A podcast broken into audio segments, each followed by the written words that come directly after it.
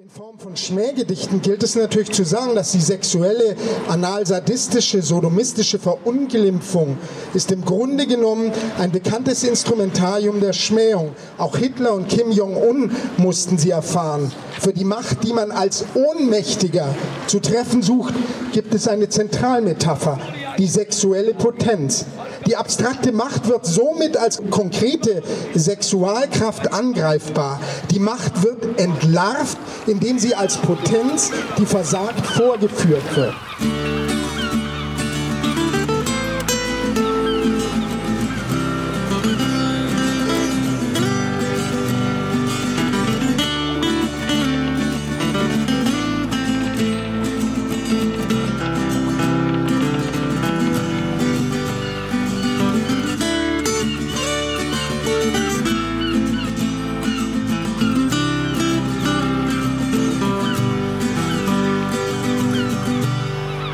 Willkommen zum Klabautercast. Ich sitze hier mit Bruno. Hallo Bruno.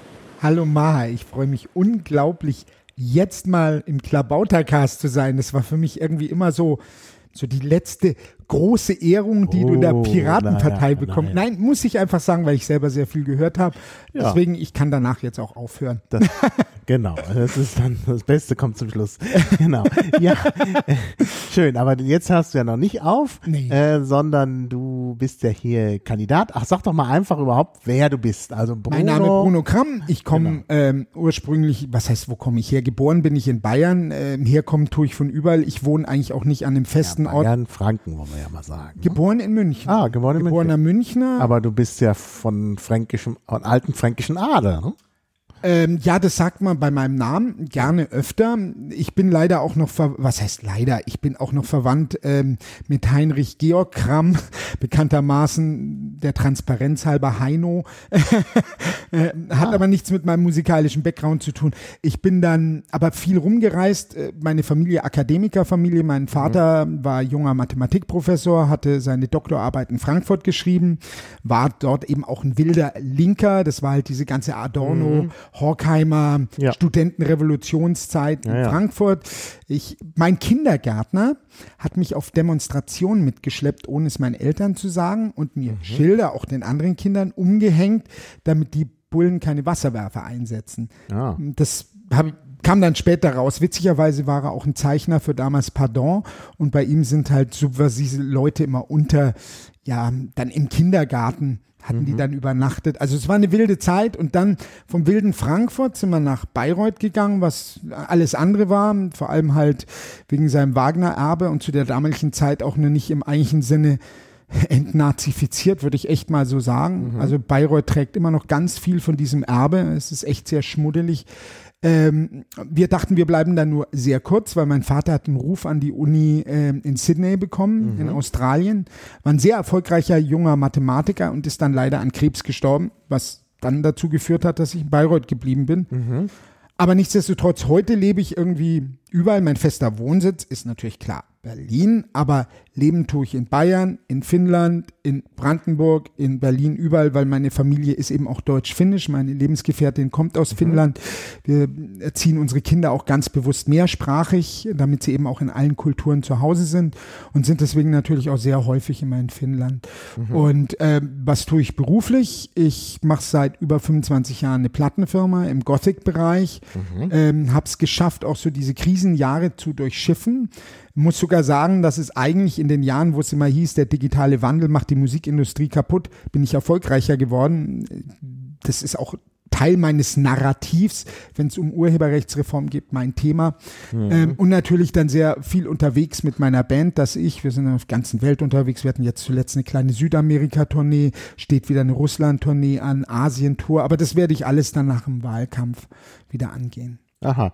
Aber nach dem Wahlkampf willst du doch ins Abgeordnetenhaus. Ja, ne? natürlich. Da muss ich dann schauen, dass diese, ähm, diese Tourneen dann halt leider in der Ferienzeit sind. Das musste ich meiner Lebensgefährtin auch gerade erst ähm, klar machen, was sie nicht so gut fand. Aber Das hört, klingt jetzt fast so, als würdest du davon ausgehen, nicht ins Abgeordnetenhaus. natürlich gehe ich fest davon aus. Also, ähm, und das ist jetzt für mich nicht nur so ein Promo-Ding. Ich würde mal sagen, äh, vor noch einigen Wochen oder zu der Zeit, als ich aufgestellt wurde, dachte ich mir, gut, du musst jetzt diese Show spielen, das kannst du auch, dass wir natürlich einziehen, aber meine Zweifel waren schon extrem groß. Aha. Jetzt aber mitten im Wahlkampf, wo ich doch sehr häufig auf, Pod in Podien, auf Podien sitze oder Ja. an Ständen bin, äh, stelle ich mit Erschrecken fest, oder nicht mit Erschrecken, mit Begeisterung fest, dass die Menschen in Berlin uns total geil finden, uns immer das Beste wünschen. Und das Spannendste war, Ja. ich war jetzt mit einer Weltjournalistin auf äh, Kleiner Tour über die Stände, die hatte sowas ähnliches auch gemacht bei der Linke und bei SPD. Und die meinte dann irgendwann in der U-Bahn zu mir, wissen Sie was, Herr Kram, was mich echt wundert, also bei Linke und SPD, wenn die Stände machen, die werden laufend beschimpft, aber die Piraten findet ja wirklich jeder total nett. Und ich merke, da gibt's wirklich eine Dissonanz zwischen dem, wie medial Umfragen gestellt werden, wo wir dann plötzlich unter Sonstige bei stehen und der Art und Weise, wie uns die Berliner per se wahrnehmen, weil der Pirat als solches mag vielleicht medial und deutschlandweit als ein gescheitertes politisches Projekt oft wahrgenommen werden, aber in Berlin werden wir immer noch als dieses teils anarchistische, das System zu hacken und zu versuchen, wie Don Quixote an der Windmühle Ja, ja. mit großer Sympathie wahrgenommen, weil der Berliner einfach für diesen Typus Mensch, der mit dem Kopf gegen die Wand, auch wenn es noch so scheiße ausschaut, eine unglaubliche Sympathie hat. Und das ist die Mhm. Ja, Stärke von Berlin. Ja, aber die, die, die, die Sympathie alleine reicht ja nicht.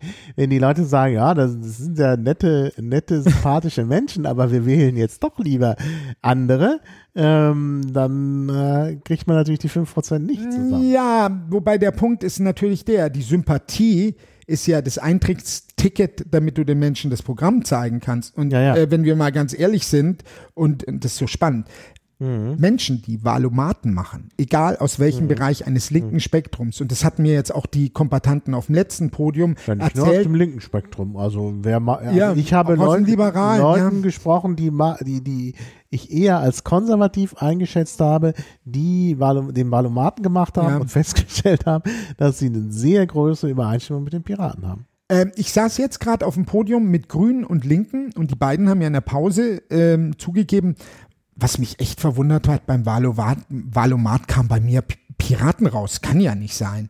Aber Hm. Ja, es ja. ist so, also unser Programm ist einmal gut gemacht, also Ja, ja. im Sinne von ähm, als Gesamtheit durchdacht Mhm. und es sind auch viele kleine inhaltliche Leckerbissen drin. Mhm. Ich muss natürlich sagen, hätten wir ein Liquid Feedback gehabt, dann wäre dieses Programm noch um Welten geiler geworden. Ja, das Keine Frage, das so. siehst du Ja, auch an vielen das- Stellen. das sehe ich auch Ich so. habe es ja selber gesehen, als es dann plötzlich hieß, wir müssen jetzt noch schnell was so am letzten Tag was wegen TTIP stricken. Mhm. Ist natürlich mein Thema als Themenbeauftragter. Aber um das noch stärker zu vernetzen mit dem Mhm. kommunalen Aspekt, der ja mit einem Freihandelsabkommen genauso betroffen ist, Ja. Das Ja. siehst du im Programm nicht so, weil ich natürlich Ja. in dem Moment auch nicht so auf das Kommunale vorbereitet war, sondern es hieß halt, muss auch noch mit ins Programm. Aber trotzdem ist eine große Bandbreite, wenn du dir mal anschaust. Wir haben ein pazifistisches Manifest drin, wo sich viele Leute am Kopf kratzen und sagen, was an diesem Landesprogramm zu suchen, was wir aber ganz klar definiert haben aus der geschichtlichen Verantwortung Berlins. Und zwar jetzt nicht nur wegen der zwei Weltkriege und all dem Elend, sondern eben auch der simplen Überlegung für ganz viele Menschen, die jetzt in Berlin sich als Berliner fühlen, ist Berlin nur die Heimat geworden, weil sie geflohen sind aus der Bundesrepublik, aus dem Westen, um dem Militärdienst zu entgehen. Ja, also da ist ganz Männern, viel. bei den Männern. Bei den Männern. Ja, Frauen waren zu der Zeit noch nicht in der Bundeswehr.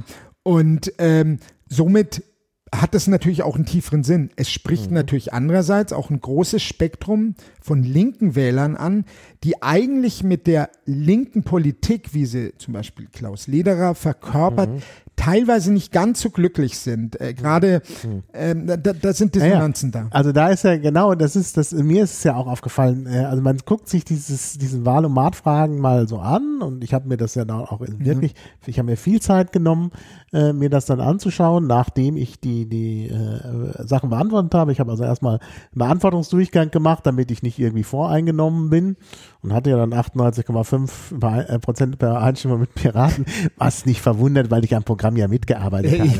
Klar, dann ist man natürlich auch ist ja auch zu. Hause. Aber es sind ja Fragen gestellt worden und das liegt letztlich natürlich auch an den Machern vom Valomaten, die uns auch in gewisser Weise entgegengekommen, naja, vielleicht nicht.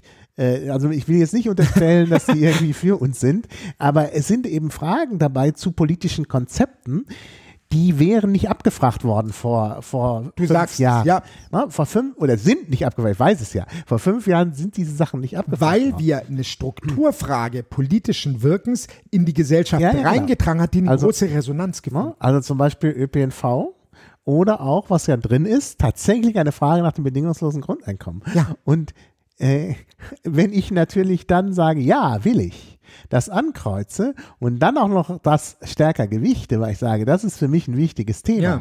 dann sind natürlich alle anderen raus, Ja. weil ja keiner außer dem Piraten gesagt hat, wir wollen das bedingungslose Grundeinkommen. Ja. Also neutral waren ja die Grünen und die Linken dazu. Da stand da irgendwie was von, wir diskutieren auch sowas. Ne? Aber wenn es halt stärker gewichtest, ne, dann bist du sofort bei den Piraten, weil nur die gesagt haben, ja, das wollen wir. Ne? Maha, ich habe ich hab neulich, das war so, als es gerade noch nicht so toll für mich aussah, ich noch nicht die Resonanz der Menschen auf der Straße hatte, hatte ich ein Gespräch mit einem guten Freund, war auch ein bisschen depressiv, weil ich ein bisschen Stress hatte.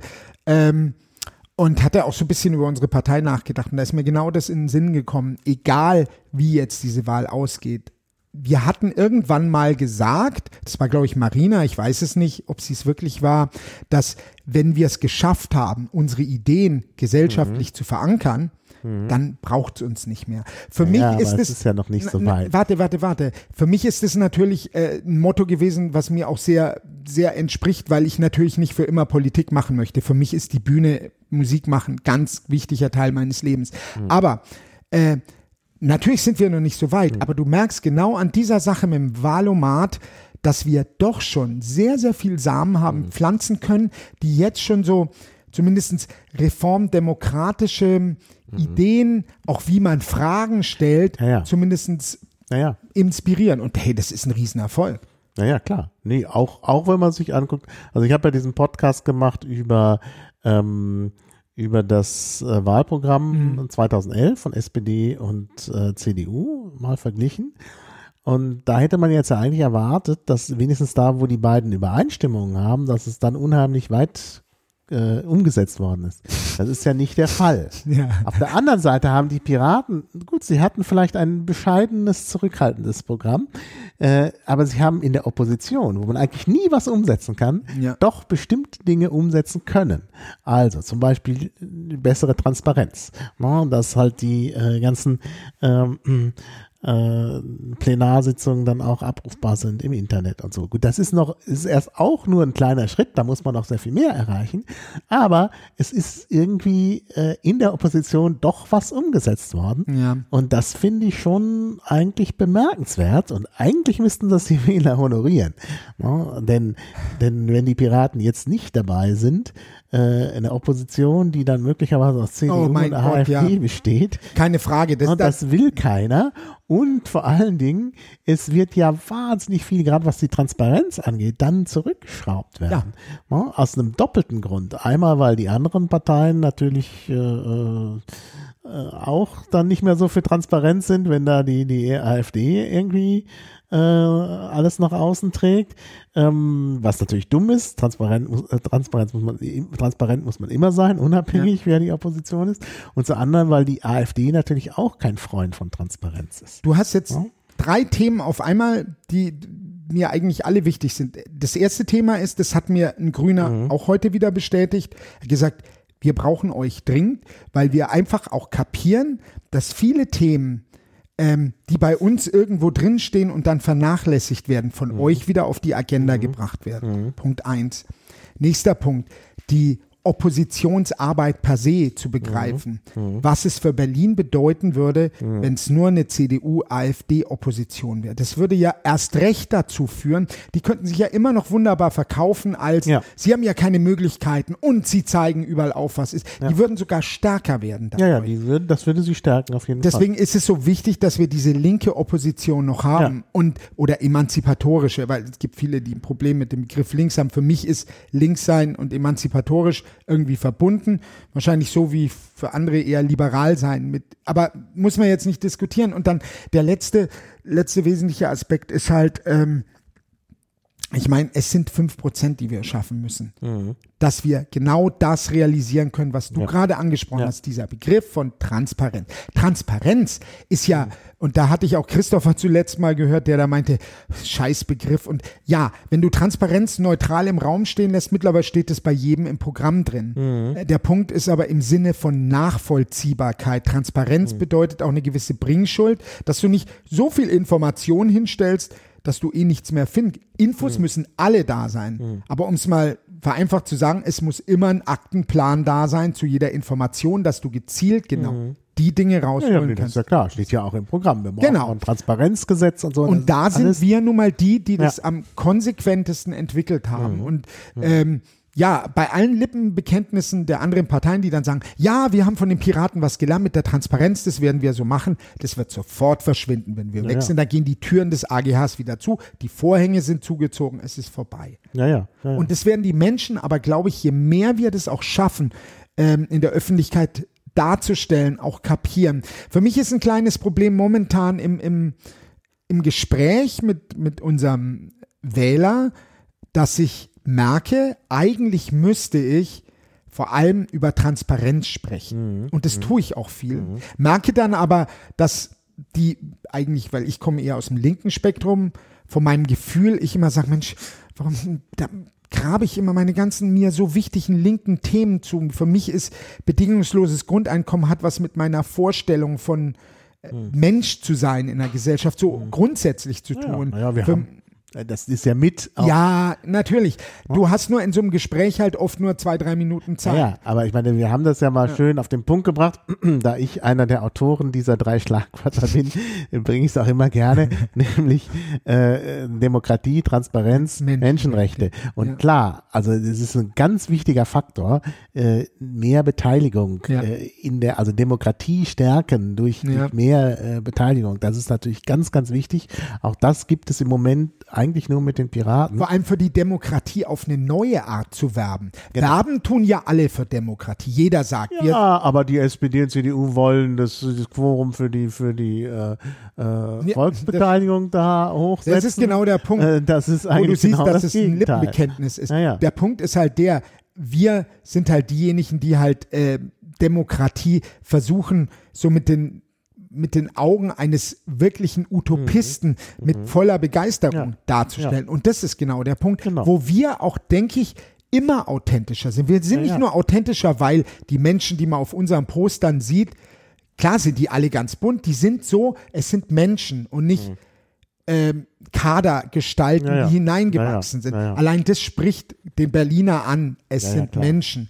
Und solche Menschen können natürlich dann aus ihrem jeweiligen Hintergrund, Lebenshintergrund, Mhm. auch ihr Werben für Demokratie viel eher rüberbringen als jetzt ein klassischer Berufspolitiker, der natürlich alles runterbetet, warum Demokratie großartig Mhm. ist, aber er kann es nicht so greifbar machen, weil Demokratie ist was Fühlbares, es schmeckt. Ja, ja, ja. Das ist für mich so wichtig, äh, dass, dass diese Begriffe nicht irgendwie nur ein theoretisches Ding sind, sondern das macht den Geschmack von Berlin aus. Zum Beispiel Mhm. Demokratie. Naja, aber ich meine, das sind ganz konkrete Dinge ja auch. Es Ja. ist ja nicht, du sagst, es schmeckt, das klingt jetzt so ein bisschen fast esoterisch, aber es ist natürlich schon so, es geht um solche Sachen wie offener Antrag. Natürlich. Es geht um sowas wie Einwohnerversammlung. Ich meine, die, die, die, die Einwohnerversammlung ist zwar schon in, also vor den Piraten beschlossen worden als Konzept, aber die ersten, die die Einwohnerversammlung dann umgesetzt haben, ne, waren halt Piraten. Das muss man ja, Ja, auch nochmal sagen. das sagst ne? du, aber das ist genau das Problem. Ich versuche zum Beispiel auch immer wieder klar zu machen, diese kleine Fraktion Hm. hat 2000 Anfragen gestellt, ganz viel zivilgesellschaftliches Engagement direkt ins Hm. Parlament geschoben und genau das eben getan. Aber ähm, vielen Menschen, für viele Menschen ist es dann schon Hm. wieder zu viel. Und deswegen merke ich einfach, dass ich im Wahlkampf momentan natürlich ähm, Transparenz, ganz wesentlichen Aspekt, warum wir unbedingt im Parlament sein müssen, rüberbringen. Und dann natürlich diese ganzen anderen Themen, die mit Menschenbild zu tun haben. Genau, und die, Die mit Menschenrechten zu tun haben. Also Genau. ein Grundeinkommen ist ganz klar, das ist äh, eine Frage der Menschenwürde. Ja. Und da kann man nicht sagen, das ist jetzt irgendwie äh, zu vernachlässigen. Ja. Ja. Das halte ich auch für ein ganz, ganz wichtiges Thema. Wobei ja der ganze eher linke Bereich sagt Grundeinkommen ja. Also ich meine, äh, die Grünen war heute auch wieder auf dem Podium. Alle sagen, also gut, die, die Linke hat es erstmal verschoben, als grundsätzlich abzustimmen in Magdeburg. Deswegen ist es nicht naja. durchgekommen. Die, die Grünen versuchen es immer ein bisschen anders zu formulieren. Äh, und natürlich sind es vor allem Graswurzelbewegungen bei Linke wie Grüne, die man halt mal stillstellt, aber eigentlich nicht haben möchte, weil es in der also Koalition. Es ist, glaube ich, sehr schwierig für die Linke, weil die Linke äh, eben doch auch eine Arbeiterpartei ist, zumindest und diese Vergangenheit hat. Weil sie marxistischen und Kapital da ist halt, da ist halt Grundeinkommen, ja. das passt da nicht so richtig, weil das schon, das ist ja genau, ich meine, gerade dieses Paradigma der Arbeit, ja. das wird ja überwunden oder das, das, das, hat auch gar nichts mit dem Grundeinkommen zu tun. Das Paradigma der Arbeit ist jetzt ein veraltetes. Das wird, genau. wir, wir treten in eine neue Epoche, eine, ja. neue Gesellschaft. Ja. Äh, und zwar egal was ist, das ist einfach, ich meine, das ist sogar schon, dieser Wandel ist sogar schon eingetreten.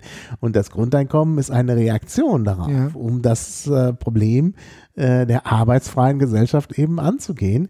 Und äh, äh diese ganze Problematik der arbeitsfreien Gesellschaft ist für äh, die Linke äh, jetzt nicht nur die Linke als Partei, sondern die Linke die ganze insgesamt, linke Bewegung, ja. in, auch eben für die SPD ein gewisses Problem.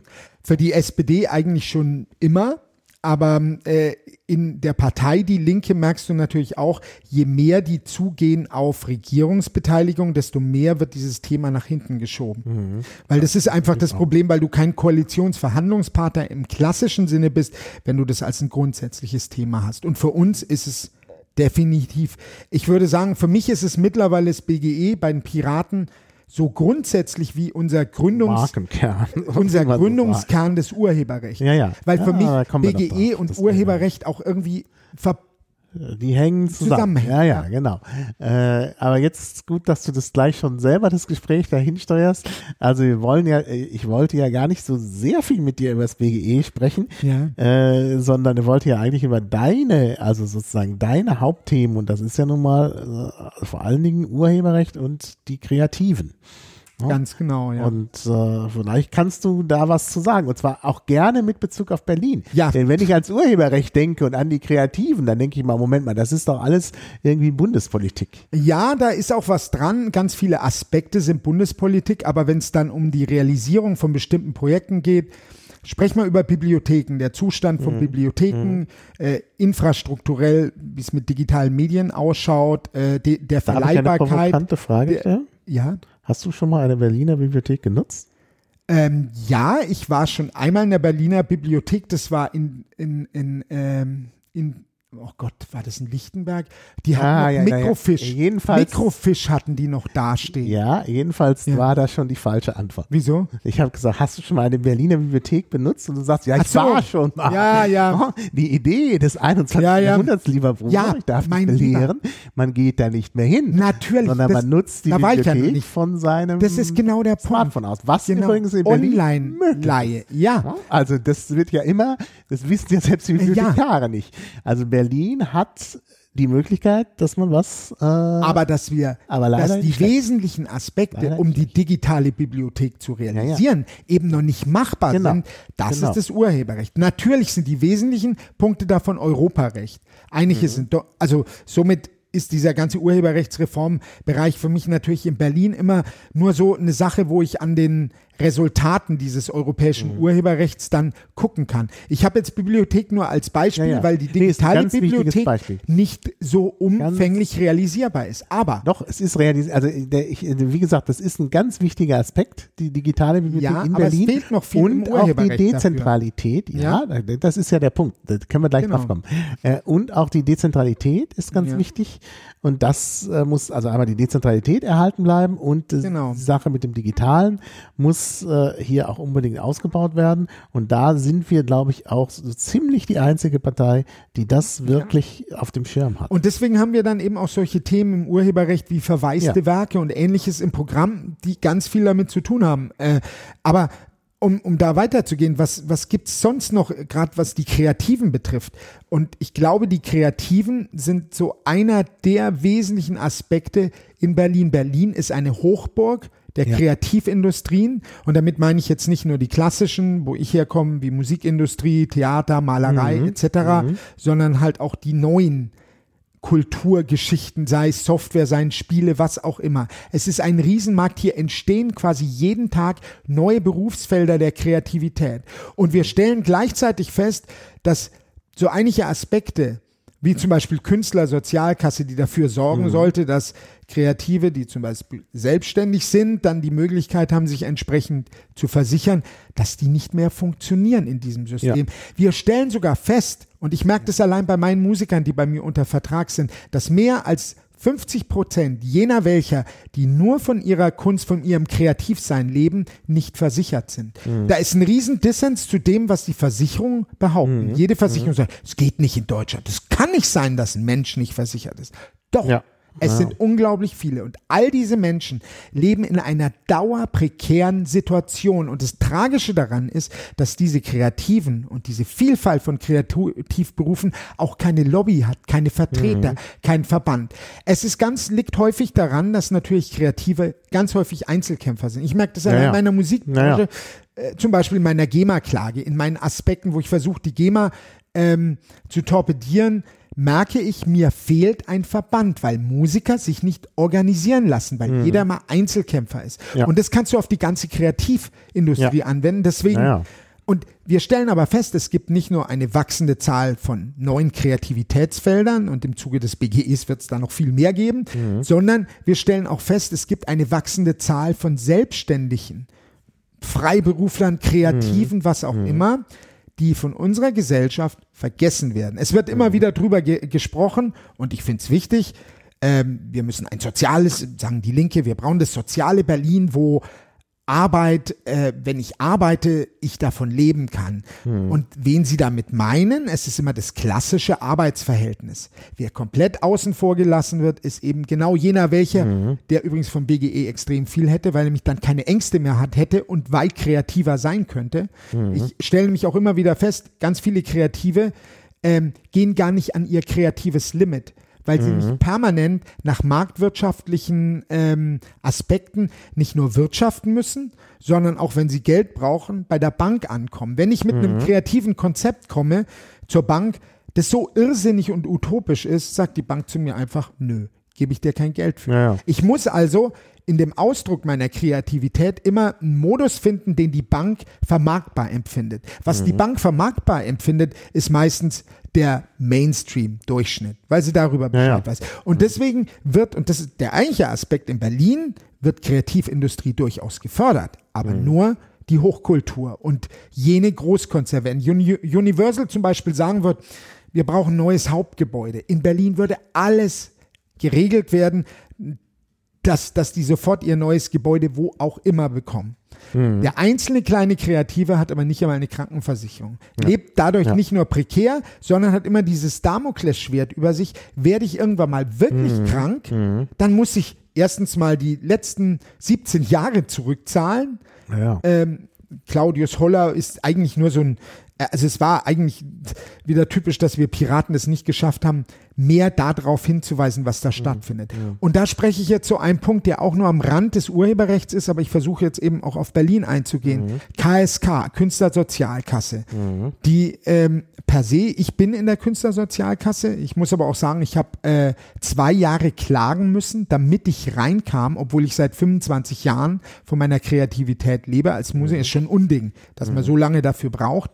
Warum ist das so schwierig? Ich meine, wenn du doch äh, äh, Künstler bist. Also ich meine, wenn du, Sollte man denken. du hast eine Band, eine, eine Plattenfirma, sonst was alles. Ja gut, eine Plattenfirma, da ist natürlich Ja, ich wieder. kam auch nur mit meiner Musik. Das war Musik, meine Musik als Künstler. So. Ähm, und als Plattenfirma, als Produzent bist du auch ein Künstler. Aber nichtsdestotrotz, äh, es hat zu lange gedauert, du schreibst deinen Antrag und dann wartest du. Und du wartest und wartest, dann schreibst du hin, ist das denn angekommen? Und ähm, die KSK schiebt immer vor sich her das Argument, wir sind so überarbeitet, wir schaffen nicht alle Anträge. Viele, die, der Großteil der Kreativen schluckt das, weil selber chaotisch und dann wird's vergessen und dann meldet Ja, ja, man sich klar. nach zwei Jahren wieder bei der KSK und dann sagt die KSK, da hätten sich ja mal vor einem Jahr wählen müssen. Also sie müssen jetzt einen neuen Antrag stellen. ne, aber genau so Ja, ja, läuft's ja. Deswegen, du brauchst einen Anwalt, um dann alle Aspe- Aspekte durchzuklagen, dass du sie bekommst. Hm. Aber wenn du dir das KSK-Gesetz anschaust, dann müssten, und darüber hatte ich auch mit dem Olaf Zimmermann, im Deutschen Mhm. Kulturrat, lange geredet, ganz viele neue Berufe auch reinkommen. Mhm. Kreative. Und ich bin auch der Meinung, dass noch viel mehr rein müssten, denn der Idee nach ähm, ist auch der Blogschreiber ein Kreativer, der einzelne Podcast-Betreiber. Wir müssen dort Möglichkeiten schaffen. Und dann heißt es natürlich immer sofort die Finanzierung, die Finanzierung. Wenn wir uns aber auf der anderen Seite anschauen, und ich habe ähm, mit dem Olaf Zimmermann drüber gesprochen, also nach dem KSK-Gesetz müssen ja Firmen wie YouTube und Facebook auch KSK zahlen. Es wird, Werbung wird ja darüber gemacht. Ja. Äh, da müssten ja Gelder sein. Da meinte der Olaf Zimmermann, ist eine interessante Frage. Ich dachte in dem Moment, was heißt hier interessante Frage? Da hat sich doch garantiert jemand beschäftigt. Am Abend ruft mich noch in meinem Büro der Chef von der Künstlersozialkasse an und meint, der Herr Zimmermann hat mit mir gesprochen. Sie haben da was echt Spannendes gesagt, da haben wir noch gar nicht drüber nachgedacht. Ich habe gedacht, ich fall vom Hocker. ja. Also, und was ich damit mit dieser kurzen Geschichte eigentlich sagen will, ist, festzustellen, dass wir Piraten mit unserem Urheberrecht immer sehr gerne dargestellt wurden als diejenigen, die das kreative Abendland zum Kollabieren bringen. Mhm. Diese Mehr wurde ja immer, vor allem von der Content-Industrie verbreitet. Ja, ja. Und an dem Beispiel siehst du so wunderbar, wie wenig eigentlich das Schicksal der Kreativen interessiert. Weil noch bis heute keiner drüber nachgedacht hat, wie die KSK diese vielen Millionen, die ihr fehlen, zum Beispiel bei neuen Marktteilnehmern wie Facebook und Google kassieren können. Versteh mich nicht falsch, die, es ist für mich eine logische Konsequenz. Warum soll ich als Plattenfirma allein in die KSK zahlen? Warum nicht auch YouTube? Facebook, Ja, ich meine, die haben genügend Geld einmal und außerdem äh, ist es nach KSK-Gesetz genau dieser Bereich. Und Ja, ja. Der, der Chef da von der KSK meinte dann auch zu mir, Herr Kamm, da müssen Sie mal mit Ihrem Piraten mal ein bisschen was aufbereiten und dann treffen wir uns mal. Und da ist mir dann auch bewusst geworden, das sind noch so ganz viele Aspekte der Digitalisierung Mhm. im Kreativbereich und der neuen Berufe, wo wir ja noch unendlich viele Arbeitsfelder Ja, ja. als Piraten Ja, haben. Aber um die klar. zu beackern, müssen wir auch die Manpower haben, die dann bezahlt ist. Mhm. Und das ist noch so ein Aspekt, warum wir in Parlamente kommen müssen, Mhm. um eben genau diese vielen Bereiche, die hinten überfallen, die Mhm. zum digitalen Wandel gehören, dass die bearbeitet werden. Und das ist eben auch meine große Hoffnung. Und ich meine, Mhm. Ja. natürlich gibt's, was spannend immer an Berlin ist, eigentlich SPD und CDU brüstet sich ja mit dem dreiprozentigen Wachstum von Berlin. Sagen, Das ist unsere Politik. Aber sind wir mal ehrlich, wenn es irgendwo ein Wachstum Berlin gibt, der liegt daran, dass Berlin so ein Magnet ist und Ja. Menschen aus allen Kulturen herzieht. Das sind Genau. die Berliner, die das machen. Ja. Würdest du noch mehr Selbstverwaltung Ja. in Berlin geben? Ey, da wäre mal ein Wachstum da. Ja. Das ist nämlich der eigentliche Punkt. Also äh, es sind die Kreativen. Mhm. Das Tragische ist nur, wenn du dir die Konzepte von äh, Henkel und von, da kommen wir dann auch zum Thema Bürgermeister Henkel und Müller anschauen, stellen Mhm. wir ganz schnell fest, was die eigentlich letztendlich mit ihrer Politik betreiben, ist die Gleichmacherei der Kieze. Irgendwann schaut jeder Kiez gleich aus. FDP geht ja mittlerweile sogar so weit, ähm, zu sagen, arme Leute müssen dann halt auch mal in anderen Kiez umziehen. Ja, ja, das ist völlig indiskutabel. Naja, also ich meine, natürlich ist indiskutabel, aber es, das ist Politik in Berlin, wie sie stattfindet. Sieh die ganze Riga-Geschichte doch an, ist ja nichts anderes. Ähm, und die begreifen, weil es nun mal auch ihr Naturell ist, ihr Hintergrund überhaupt nicht, was für ein Juwel Berlin in dieser Vielfalt ist. Deswegen ja. habe ich ja auch in der Vergangenheit immer so gern von diesem Zukunftslabor Berlin gesprochen. ja, das ist es, in der Tat. Also wenn Das war für mich, ich wollte es sogar eigentlich Ja. als Slogan haben, Zukunftslabor Berlin, aber dann haben mir mal alle gesagt, ah, Labor, das klingt negativ. Ich finde es eigentlich nicht negativ, aber wie Mhm. auch immer. Ähm, für mich ist, das ist für mich der Grund, warum ich hierher gezogen bin, weil mich diese Ja. Stadt magnetisiert, weil sie mich inspiriert, weil Ja, sie mir so unglaublich viel Kraft gibt und vor allem mich auch zum ersten Mal nach meinem langen Leben in Bayern das Gefühl gibt, dass wenn ich in meinem Outfit hier rumlaufe, einfach so wie ich bin, sich keiner dran stört. ja, ja, genau. Also Weil ich ist, aus also, Bayern gewöhnt bin, dass ich immer schon irgendwelche Ecken anders gehe in der Dunkelheit, weil Leute die mich halt dann nicht mögen und dass du immer Probleme hast, dass du per se immer von der Polizei. Ich war jetzt wieder in Bayern, erster Rastplatz angefahren, ich gehe nur zur Tankstelle schon, standen so mein Auto rum und haben wieder Totalkontrolle gemacht. Das ist Bayern. Mhm. Ja, ja. Und, und äh, für mich ist dieses Berlin eben dieses Juwel, was aus sich selbst heraus unglaublich viel schöpft. Und jetzt denke ich immer drüber nach, wenn mal endlich Leute da wären, die begreifen, wie viel selbstorganisierende anarchistische Kraft dieses Berlin eigentlich hat, um zu schöpfen mhm. und das mal fördern würde, was in dieser Stadt passieren könnte. Und deswegen sage ich auch, wenn irgendwo ein bedingungsloses Grundeinkommen Pilotprojekt, dann in Berlin. Mhm. Mhm. Ja, ja, also schon richtig. Also das ist sicherlich, der kreative Aspekt ist hier ganz wichtig und das muss man auf jeden Fall fördern. Ja. Also das ist, das steht völlig außer, außer Zweifel. Ähm, ja, würdest du denn dann Opern schließen? Ich würde aus Opern was anderes machen. Ah, ich würde, gute Antwort. Ich würde diese Opern nicht, das sind tolle Info, die Akustik in unseren Opernhäusern ja, ja. ist großartig. Ich würde ja. da, ich würde die öffnen. Diese Opern müssten entsprechend, das ist jetzt nicht programmatisch gedeckelt, aber ich würde sagen, man müsste miteinander transparent mit den verschiedenen Gremien von Kulturinstitutionen mhm. einen prozentuellen Teil beschließen, der für die Berliner für jeden Berliner, der Bock drauf hat, nutzbar sind für seine mhm. kreativen Ideen. Mhm. Ich hätte auch sofort eine Idee, was ich ja. in der Oper machen könnte. Und da gibt es so viele Aspekte ja. an Werkstatt. Äh, es ist, ist, übrigens einiges im Programm. Also zum Beispiel auch, ja. dass die Museen äh, äh, kostenlos sein sollen und ja. so. Oh, das sind ja auch alles so Dinge.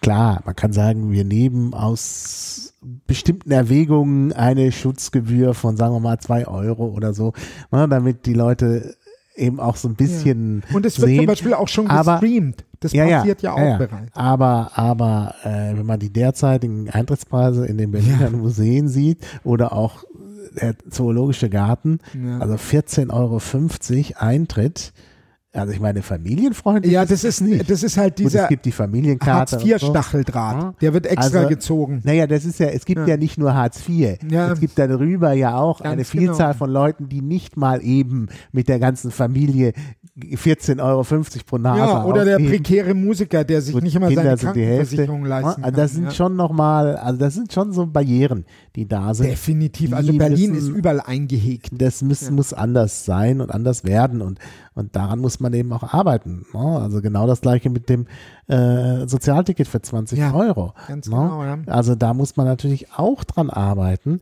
Äh, das ist auch wichtig. Also selbst wenn, ne, also selbst ein Wähler, der jetzt sagt, mir geht's gut, ich brauche nicht das 20 Euro Ticket, aber man muss einfach mal sehen, dass man ja, also dass die, die, dass es ja um alle geht. Ne? Und dass Ganz man genau. dann eben auch ich meine, das ist einfach nicht möglich, äh, beziehungsweise äh, man schneidet, äh, also auch die Leute, die, die genügend Geld haben, schneiden sich ins eigene Fleisch, wenn es solche Sozialangebote nicht gibt. Denn dann sind am Ende entstehen Mehrkosten. Ja. Dann entstehen Mehrkosten dadurch, dass Leute irgendwie äh, da in Plötzensee sind, nur weil sie das, in, äh, das erhöhte Beförderungsgeld nicht zahlen konnten. Und es entsteht Verdrossenheit. Es entsteht Verdrossenheit. Es wird, äh, es gibt natürlich wieder mehr Schwarzfahrer, gezwungenermaßen und all sowas. Also das ist alles, äh, ja, ne? also, allerdings bin ich auch der Meinung, dass der ÖPNV generell äh, nicht äh, über Fahrkarten finanziert werden soll, sondern umlagefinanziert sein sollte. Aber ja, steht auch in unserem Programm. Ja, ganz genau. Und ähm, ganz abgesehen, einfach um auch diese Stadt endlich wieder lebenswerter zu haben, im Sinne von, ich lebe hier in dem Kiez und ich will nicht alles nur mit Autos voll sehen. Ja, ja, ich will einfach hier leben können. Ja, und für die Autofahrer ist, ist auch noch gut. Aber ja. Dieses Öffnen von, also was ich ja auch meinte, dass wir viel mehr Selbstverwaltung möglich machen ja, ja. müssen, äh, wo ich auch fest davon überzeugt bin, dass dieses Berlin erst befeuern wird, dass es wirklich wächst. Ähm, das ist, glaube ich, auch was, was in der Form nur die Piraten haben. Mhm. Also es gibt es ansatzweise bei den Grünen, die haben auch durchaus hier und da emanzipatorische Ideen, aber das ist dann immer mit so einem Aufsehercharakter mhm. versehen. Ähm, bei der Linken ist es nicht so, weil da denkt man gerne viel zu sehr in Kaderstrukturen und möchte mhm. das dann natürlich auch so der eigenen Ideologisierung dienend äh, einsetzen.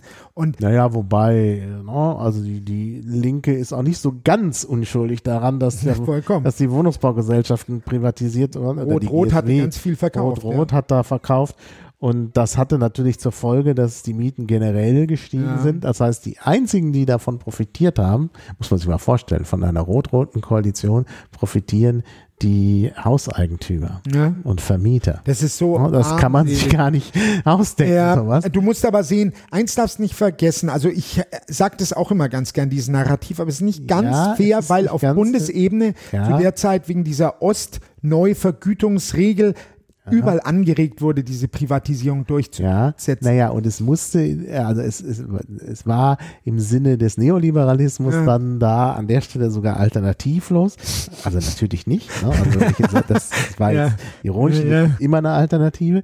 Ähm, also insofern alternativlos, als man natürlich Geld in die Kassen kriegen Ja. musste wegen der hohen Verschuldung. Und das hat man natürlich dadurch geschafft, indem man Dinge privatisiert Ja. hat. Allerdings hat man das Privatisieren nicht sehr gut hinbekommen. Ja, Ne? wohl wahr. da müsste, hätte einiges anders laufen müssen. Nein, aber das darf man nicht vergessen, dass also jetzt einfach immer nur zu sagen, die Linken äh, äh, werden es schon richten, äh, das sieht man ja, dass sie da eben zumindest teilweise äh, mitschuldig sind.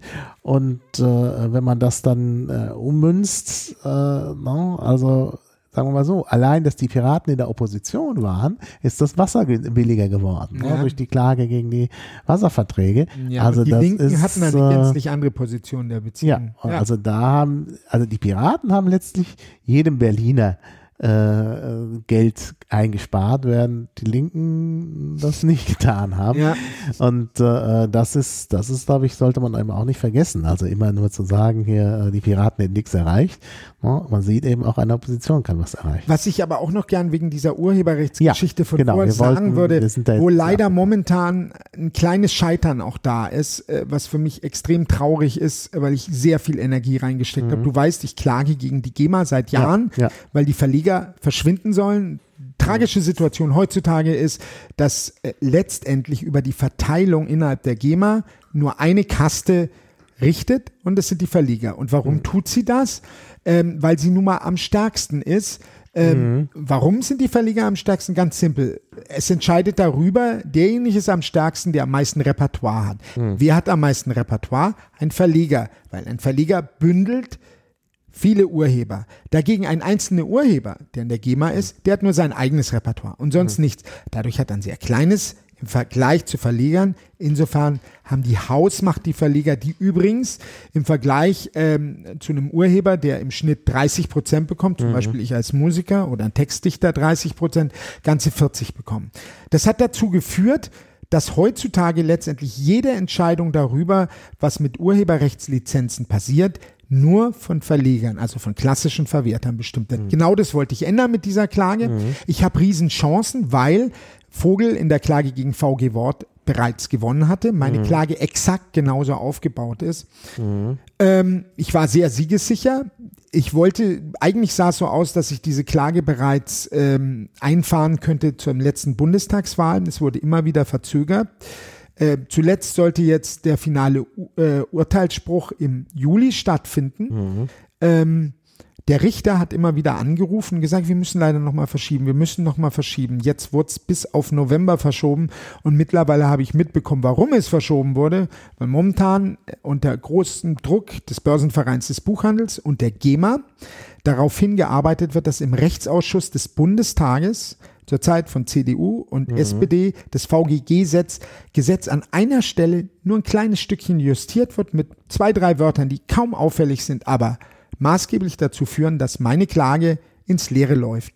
Was dazu führen wird, dass circa, ich habe es mal überschlagen, zwei Milliarden Euro die Verleger an Urheber zurückzahlen müssten, eben nicht zurückgezahlt werden müssen. Und das ist für mich, also für mich persönlich ein großes Scheitern, weil ich immer jemand bin, der an ähm, zumindestens geglaubt hat, dass es hier Rechtsprechung gibt, jetzt feststelle, dass der Richter sogar ganz bewusst das rausschiebt, dass der Rechtsausschuss das eben zu Gesetz macht, damit wir damit scheitern, was natürlich dazu führen wird, dass die GEMA weiterhin von Verlegern kontrolliert wird und nicht in der Form reformiert werden kann. Was mich dann noch trauriger macht, wenn ich feststelle, dass die C3S, die in so einer finanziellen prekären Situation ist und für uns ja so wesentlich und wichtig mhm. war als Piraten, ähm, so langsam in diesen Bereich kommt, wo drüber verhandelt wird, dass die GEMA die rechte Wahrnehmung, so wie sie es auch für die, mhm. ähm, für die GVL und viele andere tut, dann von der GEMA wahrgenommen wird.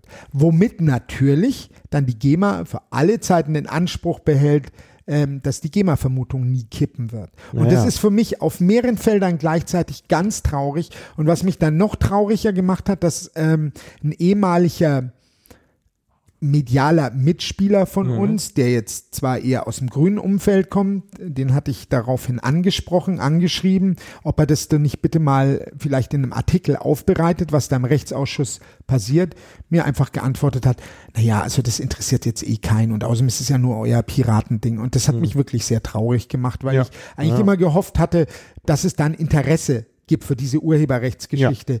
und ich aber leider feststellen muss, dass sowohl auf der Musikerseite, weil jeder nur Einzelkämpfer ist, es eigentlich keine Verbands Verbandsstrukturen gibt, die mich da unterstützen könnten. Mhm. Bei den Netzpolitikern jetzt solche Ansagen wie, kommen, wie eben geschildert, und ich halt einfach feststelle, naja, der Richter wartet halt jetzt, bis das VGG-Gesetz geändert ist. Also mhm. das ist mal eine etwas traurige Anekdote, weil mich hat diese ganze Geschichte nicht nur viel Geld gekostet, sondern auch unglaublich viel Zeit. Mhm. Ja, ja, klar. Aber wir sind natürlich mit diesem deinem Spezialthema, wo du ja wirklich ausgewiesener Experte bist und wirklich, also äh, Ausnahmeexperte, kann man wirklich sagen, sind wir natürlich meilenweit von der Berliner Kommunalpolitik entfernt. Natürlich. Ja, und das, ich meine, ich kann das ja jetzt nochmal auch als Anekdote ähm, erzählen. Im letzten äh, Jahr rief mich einer, ein, ein, ein Journalist an äh, und der wollte halt so ein bisschen Hintergrundinformationen über den Zustand der Piratenpartei haben. Und dann ging es eben darum, wer wird Spitzenkandidat und dann äh, erwähnte ich äh, Bruno Kramm und dann sagte er, ja, aber Bruno Kramm ist ja nun kein äh, Kommunalpolitiker. Ja. Was würdest du jetzt antworten, wenn äh, er dir das sagen würde? Also einmal glaube ich, ähm, sagen zu können, dass ich als Kreativer ja. Teil dieser, dieses so wichtigen, ja, dieser so wichtigen Anzahl von Menschen ist, die in allen Formen von Kreativität hier schaffend sind. Mhm. Und da habe ich eben kommunale Expertise, weil ich mit der kommunalen Situation mit meiner Firma hier lebe. Mhm. Also von der Seite kann ich viel Expertise bringen. Mhm. Was ähm, und ich sehe mich auch als ganz klarer Vertreter der Kreativen und zum Beispiel mhm. Olaf Zimmermann vom Deutschen Kulturrat hat sich riesig gefreut, dass ich kandidiere, weil er sagt, endlich mal einer, der sich hier um die Kreativen kümmert und ja. in Berlin ist. Das ist der Punkt eins. Ähm, der Punkt zwei ist aber auch, ähm, dass wir grundsätzliche Aspekte in unserem Programm haben, wie Transparenz, wie all diese Dinge, ähm, für die du jetzt kein ausgewiesener Kommunalexperte sein musst, sondern die einfach wesentlich sind, dass sie etabliert werden und dann mhm. auch stattfinden. Ja. Das, ja, ist, das ist der Punkt. Ja, ja, klar. Und dann als dritter Punkt, und den würde ich jetzt nicht dieser Person sagen, sondern einfach eher intern, im Sinne von, dass ich ein Mensch bin, der gut mit anderen Menschen kommunizieren kann. Mhm. Ich bin jemand, der gut auf andere Menschen zugehen kann, mhm. was vielen Piraten eben so ein mhm. bisschen fehlt, weil mhm. sie aus so einem nerdigen Hintergrund kommen und manchmal so eine gewisse Scheu haben. Und ja. die fehlt mir. Ja. Und Genau. Ich glaube, in der Vergangenheit ist es ganz oft daran geschehen. Christopher Lauer zum Beispiel ist ein großer, kluger Kopf. Ich finde ihn großartig. Aber er ist immer wieder an einer gewissen sozialen Kompetenz gescheitert. Er hätte mhm. auch für die Piraten, auch im Sinne der Piraten und dann auch mit der Unterstützung der Piraten viel mehr noch erreichen können. Mhm. Und ich mhm. glaube, dass ich jemand als Kommunikator, der dann gute piratige Ideen von der Basis seien es NGOs, ich habe Kontakt zu so vielen Menschen in dem Bereich, viel besser vermitteln kann, weil ich auf Menschen zugehen kann. Mhm. Und das hat uns in der Vergangenheit ein bisschen gefehlt. Das hat auch viel damit zu tun, als wir dann so Sprüche hatten wie Themen statt Köpfe und so weiter. Ja, aber das ist ja das, so eine nein, ganz weit. Ja, natürlich ist ganz weit. Und da haben viele, unter anderem ich, auch gesagt, dass das Quatsch ist mit den Ja, Themen aber es hat sich trotzdem immer so ein bisschen gehalten im Sinne von, na ja, hat ja auch was mit der Fluktuation zu tun. Jemand ist ein Vorstand für so kurze Zeit und dann kommt der nächste, dass, mhm. dass es dann auch sehr beliebig wurde. Und genau so haben es die Medien auch immer ganz häufig wahrgenommen. Da ist niemand zum Festhalten. Mhm. Ähm, und ich bin, glaube ich, jemand, der sehr gut kommunizieren kann. Aber das ist es nicht alleine, sondern ich glaube auch, und das ist noch so ein Aspekt, die Fraktion ist ja von Anfang an zerfallen in mhm. Einzelteile, mhm. weil unüberbrückbare persönliche Differenzen schon da mhm. waren. Mhm. Und auch das glaube ich, dass ich ja, ja, dass das ich da die Fähigkeit habe, zusammenzuhalten. Das ist jetzt an sich schon besser. Ja. ja, das war damals so ein bisschen das Problem, dass man sich noch nicht so kannte ja. und dass dann eine äh, Liste aufgestellt wurde von sehr unterschiedlichen Leuten. Das hat man damals auch zum Teil noch als sehr positiv angesehen. Nur äh, woran man nicht gedacht hatte, war, dass die hinterher natürlich auch zusammenarbeiten müssen und dass es dann schon schwierig ist mit so einer. Ja, aber ich muss auch sagen, also da bin ich jetzt auch ein bisschen selbstkritisch. Ich hatte eigentlich, äh, als ich Landesvorsitzender wurde und ich bin ja nur Landesvorsitzender, das kann ich jetzt mal nach der langen Zeit eigentlich auch ganz ehrlich sagen, ich bin es nur geworden, weil mich ein guter Freund regelrecht dazu genötigt hat und gesagt hat, äh, und ich kümmere mich drum, dass du nicht so viel Arbeit machen musst. Das war damals unser lieber gemeinsamer Freund Pupe, der dann auch mhm. aus dem mhm. Landesvorstand. Jetzt bin ich natürlich schon in der zweiten Landesvorstandslegislatur, dass es mittlerweile anders ist. Aber mhm. Ähm, nichtsdestotrotz, ähm, was für mich ein persönliches Versagen ist, worüber ich sehr traurig bin, natürlich als erstes, dass wir es bis heute nicht mit Liquid wieder hinbekommen. Das kotzt mich kolossal mhm. an. Ich habe mhm. sogar einen, einen, Programmierer aus Franken, der damals das Pirate Feedback gemacht hat, dann Neues aufsetzen lassen in Florian Beetz äh, Melt. Mhm. Und aber trotzdem läuft ach, anyhow. Aber das, was mich noch mehr angekotzt hat, dass ich es nicht geschafft habe, Leute wie Martin, und wie Christopher zurückzuholen. Mhm. Das hat mich total angekotzt, weil eigentlich hätte ich gerne mit Martin, weil ich Martin mhm. toll fand von mhm. seiner Arbeit, aber ich feststelle. Ja, Martin war an dem Punkt aber schon weiter. Ja, wahrscheinlich, das war genau das Problem. Da war er, da war er schon natürlich äh, mit den Linken. Ja, aber ich habe nie kapiert, warum er mir gegenüber immer so einen, ähm, so eine ablehnende Haltung hatte, weil wir thematisch, inhaltlich viel näher beisammen sind, als er es vielleicht möchte.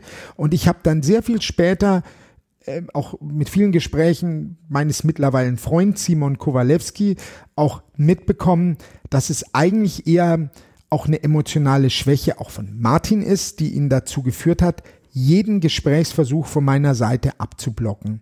Hm. Und äh, da bin ich echt sehr traurig, dass ich da nicht noch bisschen öfter über meinen Schatten, weil ich tendiere eigentlich dazu, wenn ich feststelle, dass mich Leute dann abfahren lassen, dass ich das dann nicht persönlich als für mich verletzend wahrnehmen, sondern immer weiter probiere mhm. und es dann auch auf verschiedenen Wegen probiere. Und das fand ich schade, aber du hast wahrscheinlich sogar recht, es war schon soweit.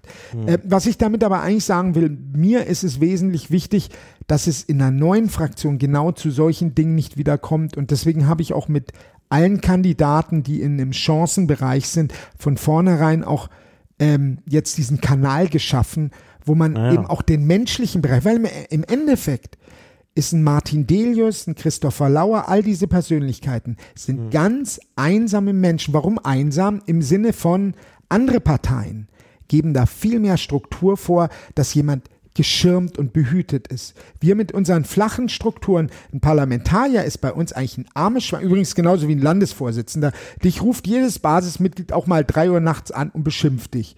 Du mhm. musst da ein dickes Fell haben. Das mhm. geht einer anderen ja, ja, Partei nicht. Ja, das Aber das trifft einen Parlamentarier noch härter, mhm. weil ihm gegenüber, weil er der Einzige ist, der Geld verdient und mhm. ihm gegenüber immer ein Misstrauen bei Piraten da ist. Und mhm. das war auch das, wo ich mir gedacht habe, Mensch, da muss man einen Weg finden, ähm, da den Menschen, also diese Angst, dieses Alleinsein, wir sind alle soziale Wesen, wir sind Menschen.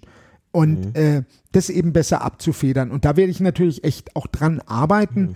Und habe ich auch bereits gewisse Weichenstellungen äh, aufgebaut, dass sowas nie wieder passieren wird. Mhm. Das ist ganz mhm. wichtig. Das ja. mag jetzt mancher mag sagen, ach Gott, was will er denn? Aber äh, hey, überleg dir mal, wie toll es wäre, wenn wir heute eine funktionierende Fraktion hätten, wo keiner ausgetreten ist, wo alle ja, an dem klar. Strang ziehen. Also ja. mal ganz einfach nur an dem das Bild. Wäre schöner, ja, ja. Klar. Nee, aber ich denke, das wird auch so nicht mehr passieren. Das ist einfach ein normaler Lernprozess. Äh, äh Lern, nein, auch Wachstumsprozess. Also man hat damals wirklich also man musste eine Liste aufstellen und dann, dann musste man auch Leute zusammenbekommen und so. das, das sieht heute ganz anders aus. Also wirklich auch die, auch wie die Liste aufgestellt wurde, die jetzige, äh, ist ja auch ganz anders abgelaufen als vorher. Also das Ja, kann man schon, ja. das hat schon, da, da gibt es dann schon Unterschiede.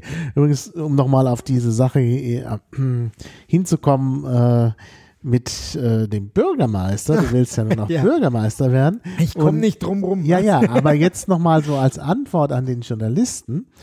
Ähm, ich habe das damals, ich war nicht schlagfertig genug, sonst hätte ich ihm das damals schon gesagt. Es ist, es ist immer so, man spricht dann und anschließend, wenn man Ja, fertig ist, dann fallen genau, was du meinst, ja. Also der Punkt ist doch gut. Ja, machen wir doch mal den Vergleich. Wir haben Müller, Henke, Kramm. Cool. Ja, gut. Genau. Ja, Kramm ist jetzt vielleicht nicht der große äh, ähm, Kommunalpolitiker, aber welcher passt denn eigentlich am besten zu Berlin? Ist also der da, Punkt. Henkel Und nicht passt nur- nicht zu Berlin. Müller passt eigentlich sind auch, auch keine Berlin. großartigen Kommunalpolitiker, sind Und- ein Henkel, der wäre vielleicht ein guter Bürgermeister für Landshut oder für Kronach. Damit muss es aber da, ja. ja, da Wäre würde vielleicht noch, äh, also den könntest du auch in die CSU packen, den Henkel. Und äh, ich will jetzt gar nichts Böses sagen, weil ich habe zuletzt jetzt auch festgestellt, ich war gestern bei der Kanzniederlegung äh, für die Maueropfer, da bin ich auf den Henkel zugegangen und habe mir dann ähm, so zwei, drei provokante Dinge halt erlaubt, wo ich dachte, mal gucken, wie der so reagiert. Ist der schlagfertig, um festzustellen, der ist nicht immer schlagfertig. Das ist eigentlich echt, also, also, aber was, du hast es gerade schon aufgezählt.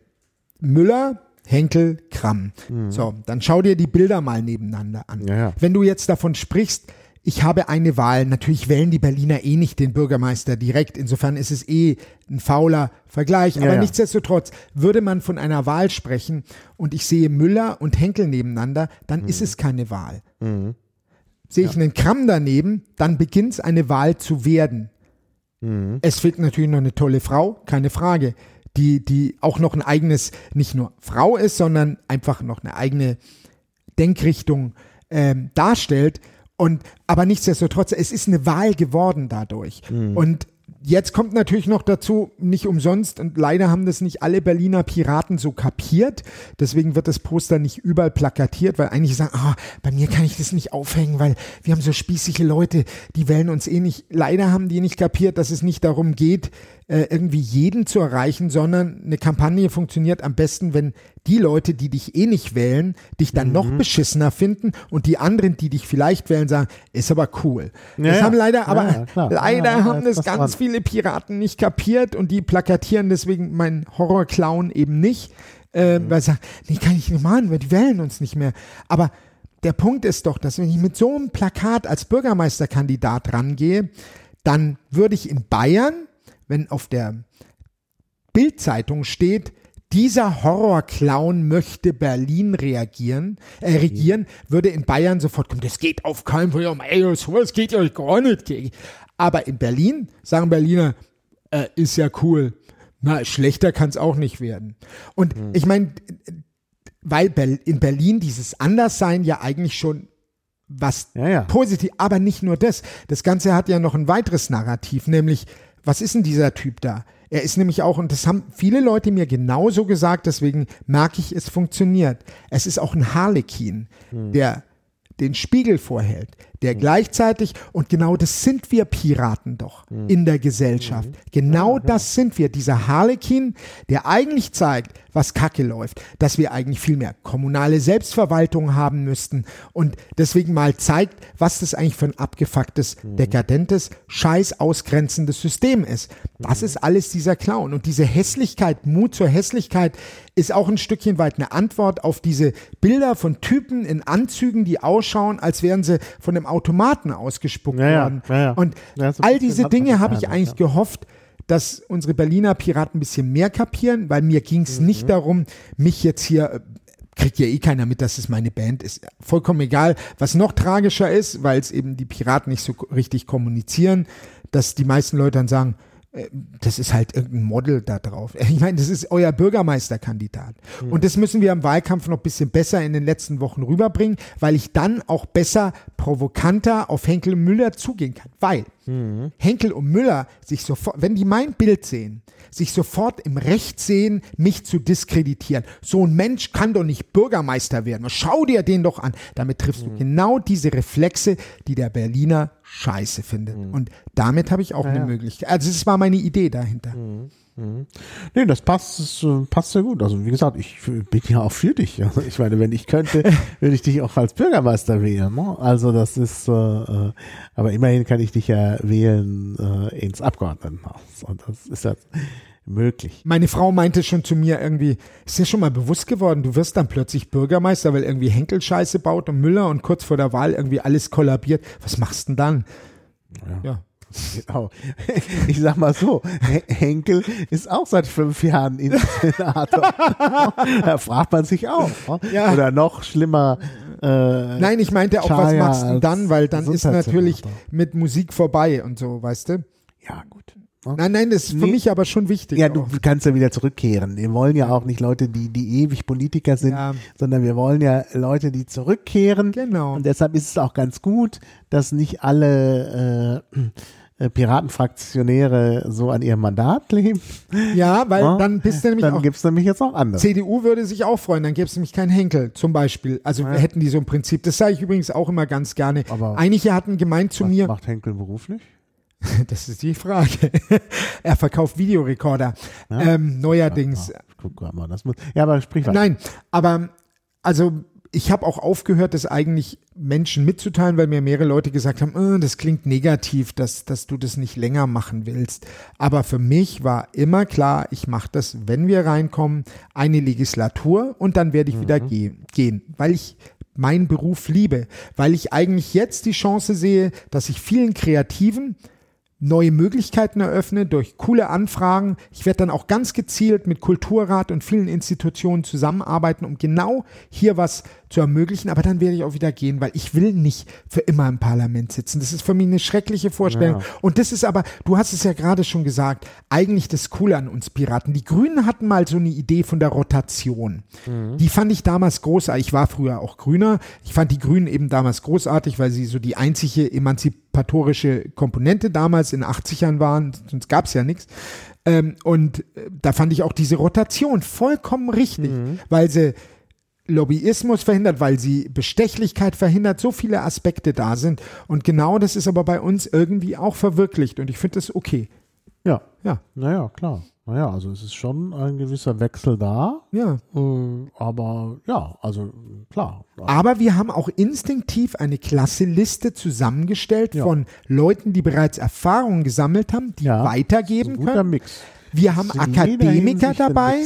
Ja. Wir haben Akademiker dabei, wir haben Kreative dabei, wir haben Frauen dabei, ja. genauso wie junge und alte. Ja, ja, das ist wirklich ein toller Also Mix. der Witz ist, der Grüne zuletzt fragte mich am Stand, wie habt ihr das überhaupt, habt ihr jetzt eine Quote eingeführt? Nö, brauchen wir nicht. Wir haben das so hinbekommen. Mhm.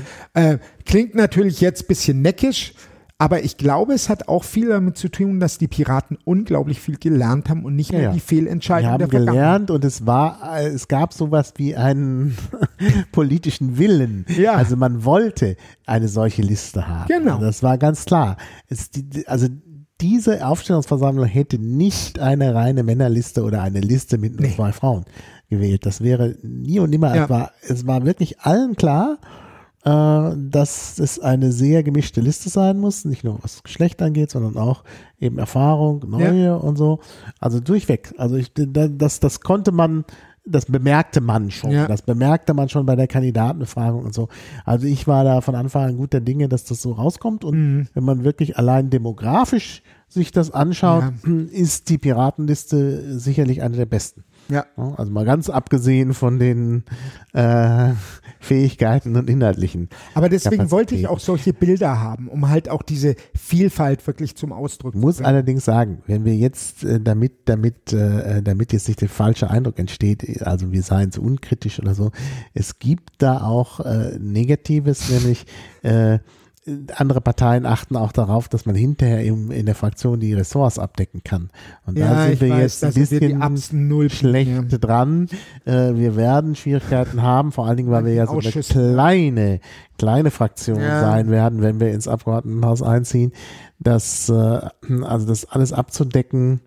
Also wir haben jetzt sehr viele Kreative, die wollen natürlich alle Kultur machen und so, aber es muss natürlich jemand Ja. Hauptausschuss machen, es muss jemand sich um den Haushalt kümmern äh, und solche Ja. Sachen und das ist gut, es gibt natürlich Mitarbeiter. Also es ist jetzt nicht ganz und wir haben auch gute Mitarbeiter, wir haben auch einige Mitarbeiter, die dann übernommen werden, denke ich mal, weil sie tollen Job machen und weil sie Erfahrung gesammelt Mhm. Ja. Mhm. haben. Also ich meine, guten Uli Zedler zum Beispiel, der steht ja eh selber auf der Liste, aber wenn er nicht reinkommt und wir trotzdem die 5% schaffen, bin ich fest davon überzeugt, dass wir jemanden mit so Fähigkeiten, Ja. gerade im Wohnungsbaubereich, Ja, ja.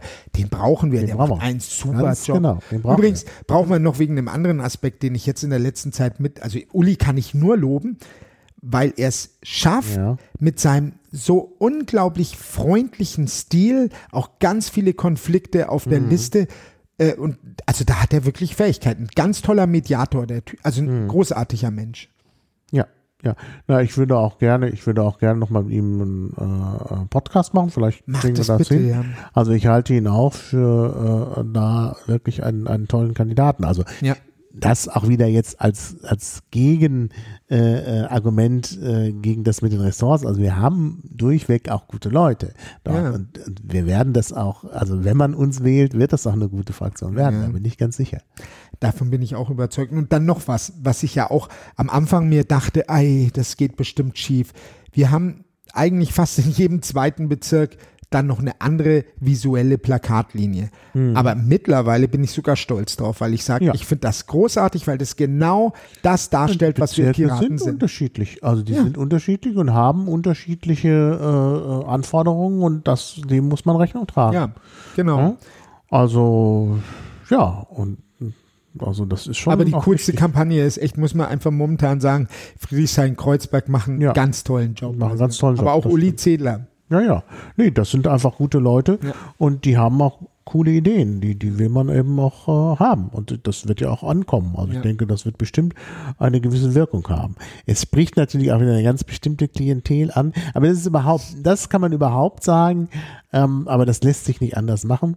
Äh, unsere Kampagnen sind schon, haben alle so einen gewissen intellektuellen Ja, das sagt mir, sagen mir auch ja, laufend Leute. Das ja. ist, äh, das ist, äh, also, naja, das Beste ist natürlich, wenn man eine Kampagne macht, die auf verschiedenen Ebenen. Ja, ich funktioniert. weiß, unsere große Und, Schwäche. ja. Äh, ja, aber die anderen sind ja nicht viel besser. ja, gut. Und die anderen kosten richtig viel Geld. Der grüne Ja, ja. Punkt. Äh, Ja, also das ist, das ist die, das ist, glaube ich, sogar die schwächste ja, Kampagne. deswegen. Also ich muss sagen, die SPD hat eigentlich wieder eine sehr gute, Ja. also die die Hauptkampagne. fängt übrigens auch erst an. Die Ja, werden ja. jetzt laufend Mhm. ausgetauscht. Ist, äh, ist äh, also meiner Meinung nach äh, geschickter, als man vielleicht zunächst denkt. Ja. Aber natürlich eine, die wenig mit Inhalten arbeitet, was ja, ich so wieder nur Emotionen. finde. Ja. finde. Ähm, das, das machen die Piraten dadurch besser, weil sie inhaltliche Ebene auch dabei haben. Äh, und der grüne Punkt, das halte ich für ganz, ganz schlecht. Aber ganz schlecht Also- finde ich auch die Leni, äh, die Leni äh, Riefenstahl von der, von der FDP. Also wenn du dir das Poster vom Chaya anguckst, das ist totale Riefenstahlse Ästhetik und äh, Ja. halt so ein bisschen auf digital gemacht. Aber also wie er sich da inszeniert von den Fluchten, das ist wirklich ganz, ganz traurig. Und Hm. es passt aber zu Chaya, einem Typen, der als erstes einen Konsens gegen links fordert, zu einer FDP, die ganz gerne mal Leute, die ein bisschen ärmer sind, in einen anderen Bezirk schickt. Also ich bin, ähm, ich war nie ein großer FDP-Freund, aber ich habe immer anerkannt, dass die FDP der 70er Jahre mit Baum und solchen Menschen eine ganz großartige, liberale, wichtige Partei war. ja, ja. Und ich hatte ja. eigentlich gedacht, oder zumindest habe ich wahrscheinlich immer alles falsch vermittelt bekommen, dass die FDP sich genau dort wieder orientieren wollte. Das wäre geschickt gewesen. Ja. Äh, also nicht nur geschickt, das wäre auch konsequent gewesen und auch aus rationalen Erwägungen. Ja. Aber das haben sie, das haben sie verbockt. Mir wurde sogar heute noch offeriert, dass es in der FDP eine Strategie gibt, jetzt bei AfD-Wählern zu punkten. Ja, mit bestimmten Slogans, wo ich, wo ich echt nicht. Naja, Naja, klar. Also die AfD hat ja, wenn, wenn, wenn man den Rassismus mal ausblendet, ja. ähm, dann hat sie sehr viele neoliberale äh, Aspekte. Ja, im Sinne nicht eines alle, 80er Jahre Nicht alle, also, also sagen wir mal, Steuerfinanzpolitik. Äh, steuerpolitisch, finanzpolitisch ist das so, die, die, es ist so ein bisschen ja. neoliberal, also eher kleiner Staat, Steuern senken ja. und so äh, und jeder soll für sich selbst sorgen und so. Ja, aber da mit der sozialen Botschaft, die niemals Liberale so aggressiv durchgesetzt ja, hätten. Und dann auch mal ganz ehrlich, du sagtest es gerade, Neoliberalismus, aber eher im Sinne der 80er, 90er, weil äh, schau dir bitte an. Äh, ja, das ist eigentlich der Neoliberalismus. Naja, aber der hat ja heute auch so seine eigene also ich meine, die globalen Entwicklungen in der Art und Weise, wie transnationale Konzerne sich in einem mhm. globalen äh, Demokratievakuum Geschäftsfelder, eben Freihandelsabkommen dann mhm. zuteilen. Das ist ja der Neoliberalismus von heute. Der war in mhm. der Form noch nicht in 80 Jahren. Klar gab es. Ja, ja, wir ja. sind aber jetzt hier auf einer anderen Ebene. Ja, also landespolitisch ja. äh, und kommunalpolitisch. Und da ähm, sagt die äh, AfD ja oft, ja. wie gesagt, jeder muss für sich selber sorgen und mhm. so. Also wir wollen Kontrolle abbauen und so. Und das deckt sich ja mit der FDP, die das auch sagt. Ne? Also die FDP ja. ist gegen Zweckentfremdung und die äh, gegen das Zweckentfremdungsgesetz, also für Zweckentfremdung und äh, die AfD eben auch. Ja, aber sagen wir mal, Maha, wer in Berlin möchte preußische Tugenden reetablieren? Ja, gibt's vielleicht. wer in Berlin möchte Militärparaden? Nee, nee, das. Äh das sind. Naja, ja, Pazerski fordert solche Dinge im, im äh, MDR, im normalen Interview und. Naja, das ist irre. Das ist irre. und trotzdem werden sie gewählt. Das ja, ja. ist ja genau der äh, Das ist ja das, weil du vorhin sagtest, äh, Valomat und so. Also die Leute merken, dass sie eine gewisse Übereinstimmung mit den Piraten haben und wählen sie nicht. Mhm. Andere Leute interessieren sich gar nicht so genau für das, was die AfD macht und wählen sie. Ja. Also das ist also bei, bei Wahlen und das ist leider auch eine Erkenntnis aus meiner äh, Politikkarriere. Äh, da ist so viel Gefühl und so viel. Es ist eigentlich, das habe ich schon in dem Podcast mit FJ gesagt. Es gibt sogar was eigentlich intellektuell faszinierendes. Das ist diese Geschichte, das ist, äh, also man, wird, man äh, spricht ja oft über Meme, das sind aber, ist mhm. aber ein mhm. anderer Effekt als, als Meme, äh, dass es so Ideen gibt, die, die sich verbreiten, also zum Beispiel, dass Piraten jetzt out sind, ne? Ja. Und man fragt sich, also erstmal fragt man sich, wo kommt das her? Und wieso, wieso wird das derart nachgebildet ja. von allen? Ne? Äh, und es stimmt ja nicht und es ist auch, es ist ja auch nicht im Interesse der Leute, ne? ja. äh, das so nachzubeten. Im Interesse der Leute wäre was ganz anderes, nämlich dass Piraten drin sind im Abgeordnetenhaus. Genau, ja. Und dann, dann wird das aber, das verbreitet sich so. Und auf der anderen Seite eben auch plötzlich dieser, dieser Hype der AfD. Also ich glaube nicht, also ich meine, bin ich vielleicht so optimistisch. Ich glaube nicht, dass das äh, wirklich die Leute alle jetzt sagen, oh, wir müssen äh, äh, Rassisten sein und so. Vor allem nicht in Berlin. Nee, Nein, also aber weißt du, es bestätigt, äh, also eigentlich trifft zu diesem Themenkomplex nur ein Poster zu von Dr. Bettina Günther. Keine Bildung ist zu teuer. Ja. Weil genau daran liegt's. Ja und nein. Du hast sicherlich recht. Also das mit dem Rassismus und das, dass man der AfD auf den Leim geht, hat was mit Bildung zu tun. Ja. Ich glaube, dass gebildete Menschen äh, da weniger empfänglich sind, obwohl es auch die gibt. Also muss man auch sagen. Bei der AfD gibt es durchaus auch äh, gebildete Menschen.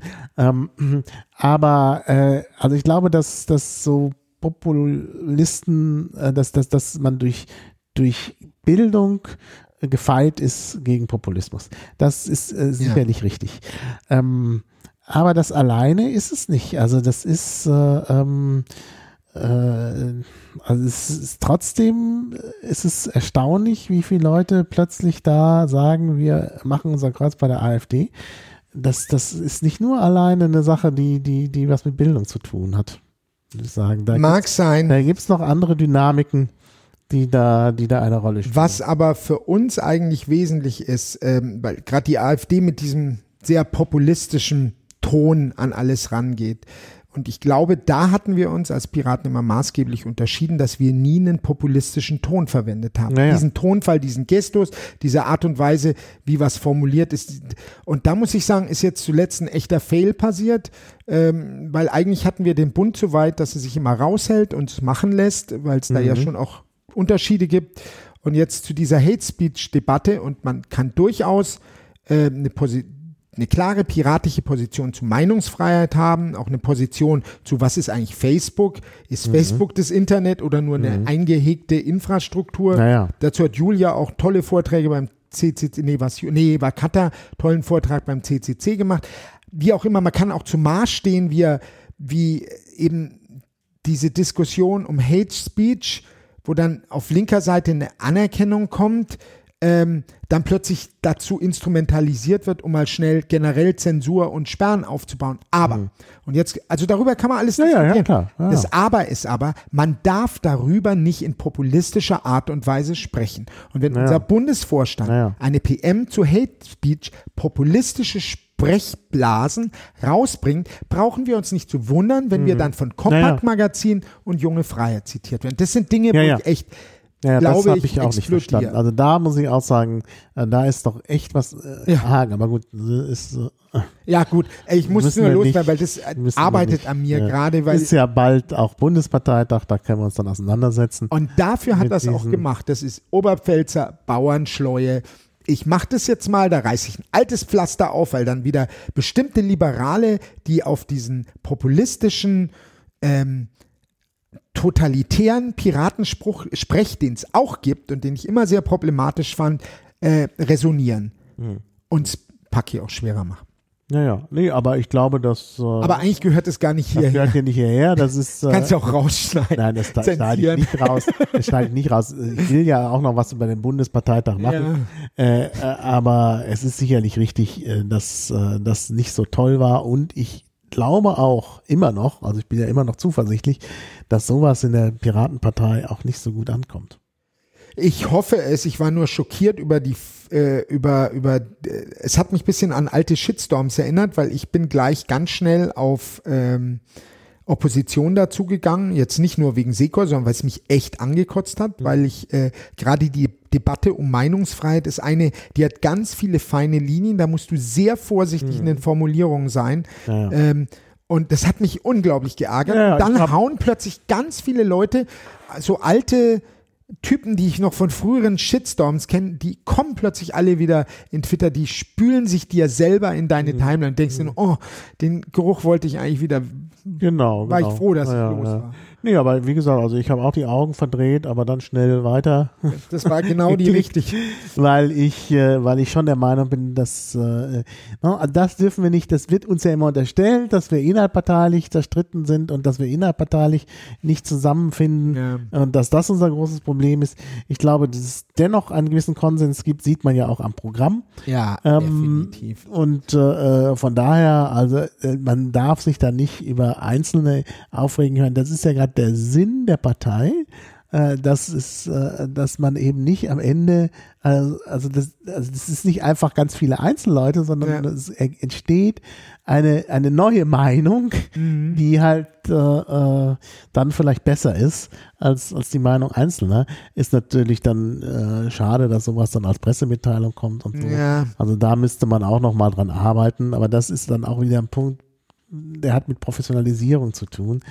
Ähm, und das ist, äh, denn wären wir eine professionelle Partei, dann hätte es da Leute gegeben, die das entsprechend, die da Dann hätten wir weiterhin einen angestellten Pressesprecher, der auf und solche nicht, Sachen und nicht achtet, ja. irgendwie so, äh, also zwei Amateure, die dann sagen, haben wir doch das Vier-Augen-Prinzip, aber leider, ne, aber ja, ja. leider äh, ne, dann trotzdem daneben liegen. Ja, Ne, Also da muss man, da muss man ganz anders rangehen. Naja, vor allem das Vier-Augen-Prinzip von vier alten, kurzsichtigen Männern ist immer klasse. Also so geht so, naja. Nur zwei, Gut, vier Augen sind nur zwei. äh, stimmt. Naja, außer es sind wahre Piraten. Ja, genau. Die tragen alle eine Augen. Ja, das ist überhaupt. meine ich. Ja, die Piraten tragen alle eine Augenklappe. Vier-Augen-Prinzip, vier Leute. Ja, ja, genau. Sehr schön, Sehr äh. schön. Ja, ich Ja. glaube, wir kommen zum Ende. Wir haben ja jetzt, glaube ich, die wichtigsten Dinge besprochen. Gibt es noch irgendwas so zum Schluss, was Ja, du ich uns freue allen mich. auf Einmal den Weg muss ich einfach willst? nochmal sagen, weil Maha, ich freue mich riesig, dass du auch beim Wahlkampf dabei Ja, bist. Das, das ist für mich noch so ein weiterer Punkt, wo ich merke, das wird erfolgreich laufen. Ja, es es gibt für mich so ein paar so Stellpunkte, wo ich einfach sehe, jetzt merke ich, du bist allein, das geht in die Hose. Mhm. Aber mittlerweile bin ich so unglaublich zuversichtlich. Und weißt du was? Die letzten zwei, drei Wochen, wo Leute aus ganz Deutschland kommen und mithelfen, Mhm. Ja. die sind ja noch gar nicht da. Und wir haben jetzt noch eine zweite Plakatelinie. Jetzt werden die Großplakate aufgestellt. Ja. Ey, das. Also eigentlich bin ich richtig glücklich und ich kann es nicht. Es gibt übrigens auch wieder viele pa äh, Plakatsammler. Ja, es sind äh, ganz viel wird geklaut. Also bei mir vorm Haus. Es ist unglaublich. Also ich Lea, oder? Bin, äh, nein, nein, nein, nein. Du hängst noch und Lea hängt noch. Echt? Und, Sie und, hängt noch, die wird Ja, ja, ganz ja. häufig geklaut. Ja. Ich äh, bin geklaut. Du bist Naja, Sauerei. wir haben ja so ein Teamplakat, das Team Schöneberg, stimmt, wo ich auch nicht nur eine große Rolle spiele, da bin ich nur mit drauf, weil man halt die Schöneberger da alle drauf haben wollte. Und dann habe ich gesagt, gut, ich mache da auch mit. du musst Äh, ja, und dann hatte ich natürlich gedacht, wenn es schon ein Plakat gibt, äh, auf dem ich drauf bin, dann will ich das auch in der Nähe meiner Wohnung aufhängen. Ich habe es direkt vor die Tür. Ich kann es also immer beobachten. ja. Und dann war ich einmal weg. Ich muss ja ab und zu auch mal nach Süddeutschland. Dann war ich einmal weg. Komm zurück.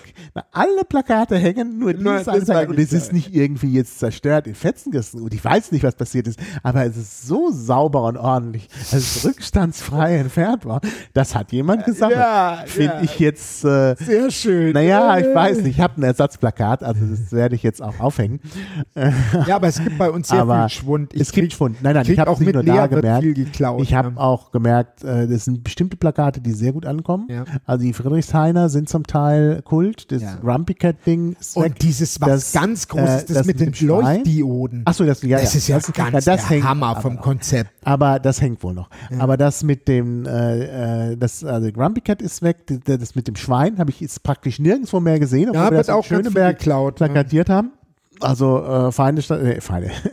äh, wie heißt Friends das? Not food. Friends not food. Darf ich dir was zu dem Plakat noch sagen, zu dem Slogan? Friends Not Food ist ein Slogan, den ich entwickelt hatte für die Grünen, als ich bei den Grünen war. Mhm. Ah, ja. Da hatte ich ein Green Tunes Festival. Jetzt kommt. Ich hatte also in der Bundesgeschäftsstelle der Grünen, saß ich drin, kam Mhm. mit meiner Kampagne, stell das vor, Friends Not Food mit dem glücklichen Schweinchen. Und die Grünen sagen, ja, machen wir, aber du musst ein Wort reinpacken. Sonst machen wir es nicht. Nämlich, und das für dich als Linguist, Friends Not Just Food. Das war den Grünen ganz wichtig. Das heißt, es gab dann ein Festival, Green Tunes, Friends Not Just Food. Und wir Piraten haben jetzt Friends Not Food. Also Friends not just food ist, ist Du, da wurde diskutiert, das, Stunden ja, ja, das kannst du nicht machen. Also, Ja. weil wenn du sagst Friends not just food, ist das, Ja, natürlich, damit ist wir das Ganze... unsere Freunde. Ja, nee, ganz nee, nee, genau. nee, nee, nee. Ganz also das genau. geht nicht. Ja, aber ist es nicht herrlich, dass wir Ja. dieses Ding, was mal für die Grünen entwickelt wurde, jetzt in seiner echten, authentischen und wirklich wahrhaften Form und für mich als Veganer ist es wahr, ich denke so, ähm, ich bin deswegen auch glücklich, Simon genauso, wir haben das halt reinbekommen, nicht jeder Pirat sieht das so, aber ich bin glücklich Ja, drüber. ja, gut, also ich bin jetzt kein Veganer, ne? aber trotzdem muss doch die Botschaft sein, also Freunde statt fressen, Ja. ging eigentlich auch auf Deutsch, klingt auch Sieht ja gut. auch jeder bei seinem Hund zu Hause, es ist sein Freund und kein Fressen. äh, aber äh, ähm, äh, also das, das, aber das mit dem ist Just da drin, Krass. das ist äh, allem damit wurde das Ding ja Damit nicht wird nur ja das- gedreht, das wird in eine ganz andere Liga. Das kann genau, damit wird Mühlenhof, nämlich gesagt, hier, das, ja genau, das Mühlenhof könnte genau. es als, als Das ist nämlich euer Essen, eigentlich. ja. Und das geht nicht. Aber Also so das haben sie es durchgesetzt, sonst hätten sie das Festival damals nicht bezahlt. Das haben die echt geplakatiert? Ja. Friends not just food? Ja, ich habe doch noch alle von da. Ich habe auch noch die E-Mail wär verloren. ich aber- Du, aber soll ich dir was sagen, Marc? Das waren genau die Gründe, warum ich bei den Grünen gegangen bin. Ja. Ich habe ja bei denen sogar noch ähm, im, im Bundestagswahlprogramm der Grünen alles zur Reform der Verwertungsgesellschaft, das habe ich geschrieben Hm. damals. Mhm. Und dann bin ich aber, weil es gab so viele solche Dinge, wo du merkst, ähm, da ist so viel verlogenes Marketing dahinter Ja. und sonst nicht. Ja, nicht verstanden. Also das Ja. Friends Not Just Ja, ja. Also sie haben nicht verstanden, was sie damit machen. Ja, aber das damit ist es entschlüsselt sie ja eigentlich, wie weit sie Ja. sich von ihrem eigentlichen Markenkern entfernt ja, haben. ja, ja. Ja. Das war damals der ähm, politi nee, die politische Geschäftsführer, nee, nicht, äh, im, die das angebracht hatte und dann, dann war es ganz schnell klar. Entweder kommt es Just rein. Ich habe da noch immer gesagt, ist euch klar, was ihr mit dem Just macht? Das heißt dann, Es was ganz Ess- schrecklich, ich Essi, auffressen, Essi Kannibalismus heißt das. pur. Essi Ja. und zwar vom Biobauern. Ja. Das heißt es. Und ich habe gesagt, das ist es nicht. Aber ja, sonst hätte ich das Festival nicht bekommen. Aber ich habe mich halt gefreut, weil äh, ich habe über diese Connection auch einen Simon Kowalewski damals so kennengelernt. Und für mich war Simon so einer der Piraten, warum ich überhaupt äh, zum Piraten gekommen bin. Weil äh, die bayerischen Piraten haben mich nicht wirklich überzeugt. Also damals. Da gab es auch. Ja, aber wenn du halt in Kulmbach Ja, auf den Stammtisch gegangen bist, hattest du keinen direkten Grund, die Grünen zu verlassen, um es mal so zu sagen. Also für mich war es. Und dann habe ich einen Simon kennengelernt und auch über das Festival und er ist ja auch sehr aktiv in der Bewegung. Und deswegen war für uns das so das letzte Plakat, was wir noch unbedingt auch in der Linie drin haben wollten.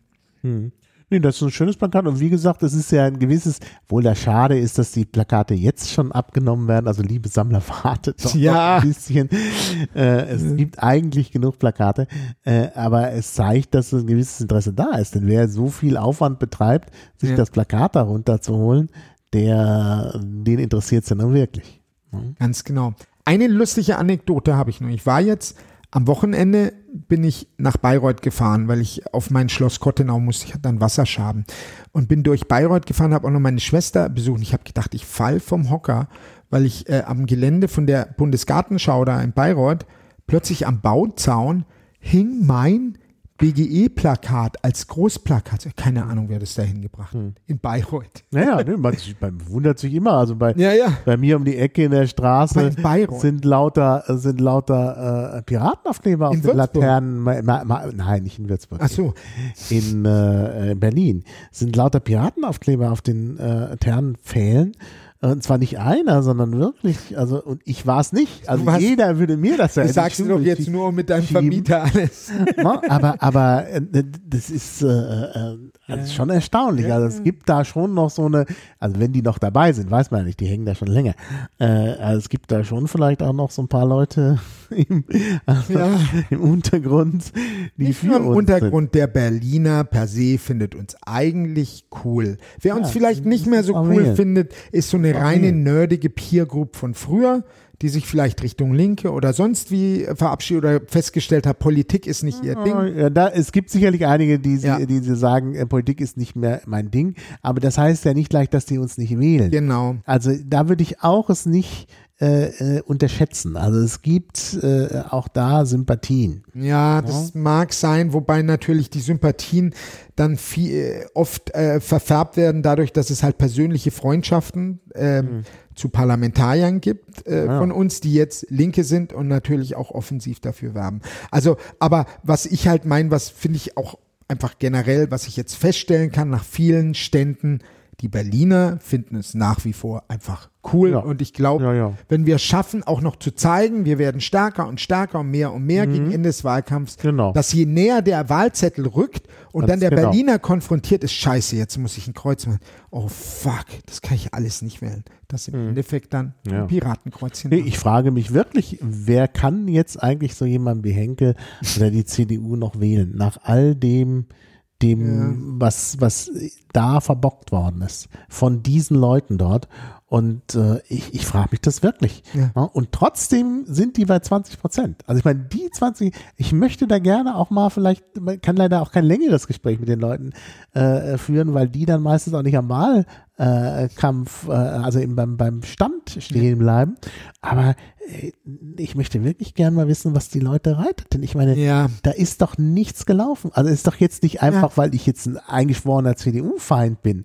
ne? Also ich gehe jetzt mal ganz wohlwollend, ich meine, ich habe das Wahlprogramm gelesen, alles, ich habe mir jetzt auch den Werbefilm angesehen. Hast den aber, ganzen- Aber, ja, ich habe den ganzen Werbefilm gesehen. Es ist ja eine halbe Stunde. Die haben ja so eine Dauerwerbesendung. Ja, ja. Äh, also ich möchte jetzt nicht zu viel Werbung machen, weil es ja auch der Mitbewerber ist, aber man kann sich den ansehen Ja. und man kommt eigentlich aus dem Kopfschütteln nicht raus. Ja. Also da ist manchmal, denke ich wirklich, also äh, auch der ganze Duktus, also könnte ich sogar einen Vortrag drüber machen. Mach's doch Ähm, mal. nein, das kann ich nicht, weil wenn der Vortrag dann gehalten wird, ist die Wahl vorbei, interessiert es keinen. Ja, mehr. stimmt auch. Ja.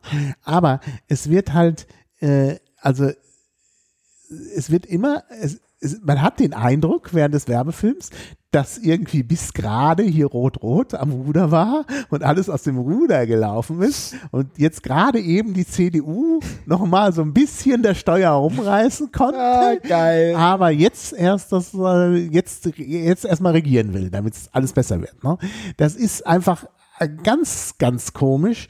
Und äh, äh, also an so vielen Stellen schüttelt man immer nur den Kopf. Ja. Dann auch, auch die Aufnahmen und auch die ganze Machart mit dieser Schunkelkamera und diesen äh, Still, äh, nicht Still ist ja, wenn, sie- wenn die sich nicht bewegen. Nein, es sind äh, äh, Szenen drin, wo kein Ton da ist und eigentlich Ton da sein So müsste.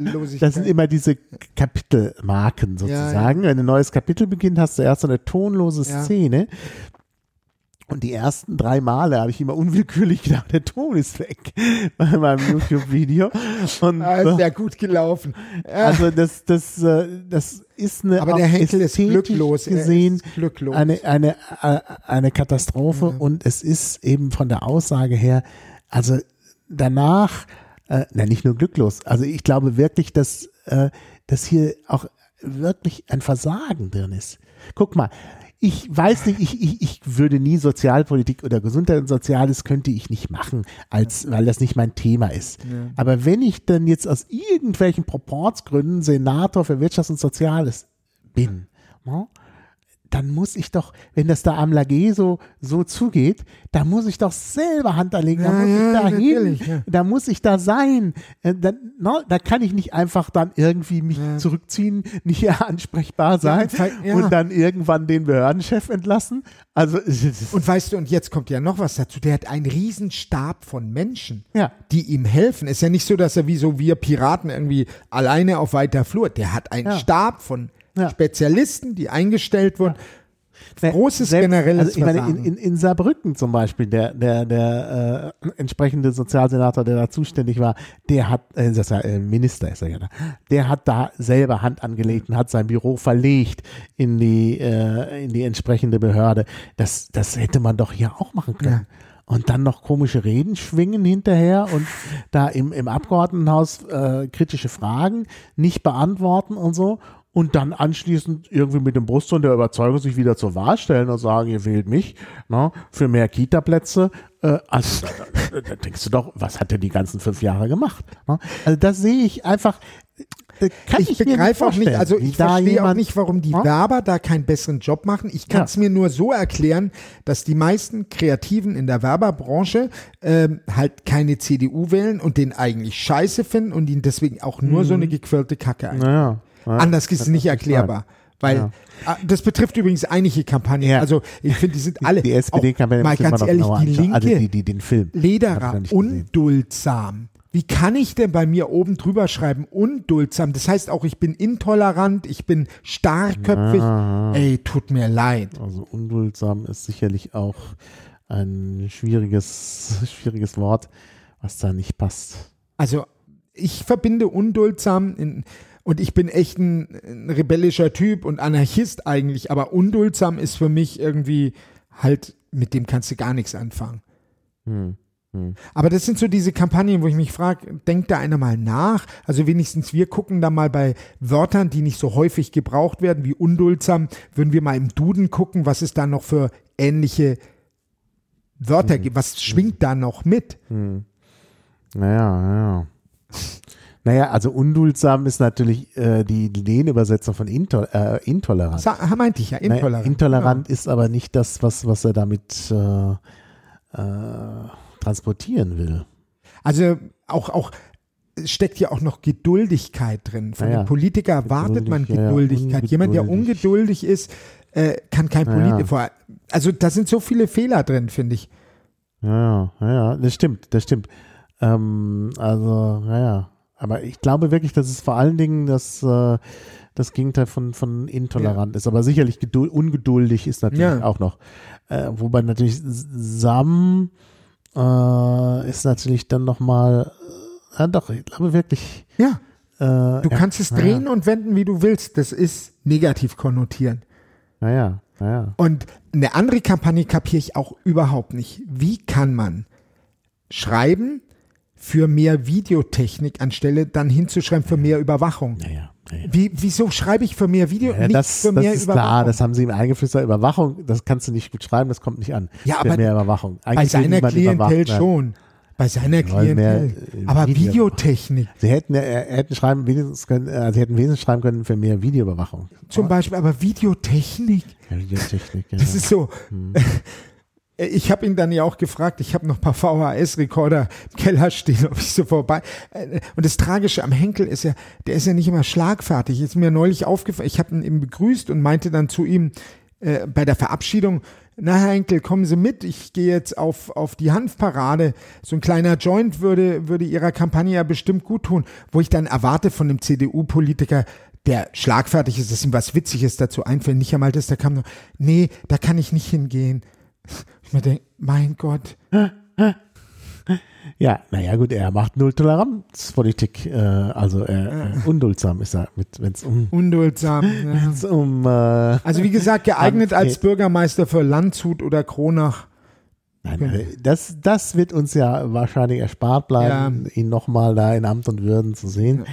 Hat also in Zukunft tatsächlich mehr Zeit für Familie. Ja. No, also das äh, denke ich mal. Meine Lebensgefährtin meint zu Müller immer, wenn wir so am Postern vorbeigehen, ah, das ist der Bürgermeister von Berlin. Und dann 30 Sekunden später, scheiße, ich habe schon wieder vergessen, wie der aussieht. Hm. Ja, man weiß es nicht genau. Ja. Aber ja. deswegen macht die SPD ja auch eigentlich visuell eine sehr spannende gut. Kampagne. Sie macht jetzt genau die Kampagne des Unauffälligen. Genau. Das ist eigentlich, also sie macht sozusagen Themen statt Köpfe. also das ist, äh, äh, ja. nee, das ist schon sehr interessant. Also die Kampagne finde ich auch äh, an der Stelle gelungen. Die, die, den Film ja. habe ich noch nicht gesehen dazu. Aber das ist schon, und ich meine, machen wir uns ja mal nichts vor. Ich denke mal, dass die, dass die SPD, äh, dass, dass sie wieder an einer Regierung beteiligt sein wird ja, und ja. dass auch der Müller wieder regierender Bürgermeister werden wird. Ja, es wird halt, also ich gehe auch fest von der rot-rot-grünen Koalition aus. Äh, äh, ich merke es auch so wie zum Beispiel Grüne und Linke jetzt heute auch bei so einem Podium so sehr, gerade auch schon sehr ähm, intensiv mhm. versuchen, Schulterschluss mhm. zu machen, schon vorab ja, ja. so, wir sind da ja gleicher, sich sogar schon gegenseitig so ich den bin Blick suchen. auch sehr, sehr gespannt. Ich mache ja eine Podiumsdiskussion am 30. August, ja. äh, ich glaube sogar, äh, also im BKA-Theater bin ich an einer Podiumsdiskussion ah. beteiligt, von der Zeitschrift Männer ausgerichtet, über äh, ja, äh, queere Politik, das, äh, die rosa Elefantenrunde. Ich bin der Elefant von den Piraten. Och, wie. Und äh, das ist ja cool. Und da sind, äh, haben sie auch leider, das überrascht jetzt bei der Zeitschrift Männer nicht, äh, haben sie auch leider die AfD dabei. Äh, und äh, naja, das, ich denke, das wird so sein, dass sich alle verbrüdern. ja. Es sind ja überwiegend Männer. Äh, und die AfD dann sozusagen da, die, die Außenstehende sind, keine Ahnung. Ja. Also ich bin sehr gespannt, aber wenn man sich die Leute anschaut, äh, Lederer wird übrigens, wenn ich das richtig verstanden habe, für die Linken dort auftreten. Hm, ja, macht Sinn. Und äh, ähm, also ich denke, Stöß für die SPD. Wie gesagt, meine Wenigkeit für die Piraten. Die anderen habe ich jetzt nicht im Kopf. Äh, beziehungsweise das war auch, glaube ich, noch nicht so genau klar. Oder Stöß so. ist in der SPD auch irgendwie echt eine ganz tragische Figur, so hm. äh, wie, wie der abgefrühstückt wurde. Ja, finde ich auch. Also, auch. aber ja, das passiert halt. In, genauso wie auch eine tragische Figur jetzt aber auf Bundestagsebene ist, was mir neulich wieder bewusst wurde, Konstantin von Notz, der echt eigentlich einen guten Job macht, hm. aber wahrscheinlich nicht wieder reinkommt, weil ähm, Schleswig-Holstein äh, nur ein Mann reinkommen wird, vom Proporz ah, her. Äh, der Schleswig-Holsteinische, wie heißt er, der, ähm, der will aber rein und der wird als Mann die höhere Liste bekommen und ansonsten mhm. halt dann immer der Wechsel Frau, Mann, Frau, Mann. Und ah, deswegen ja, verlieren die ja besten Netzpolitiker.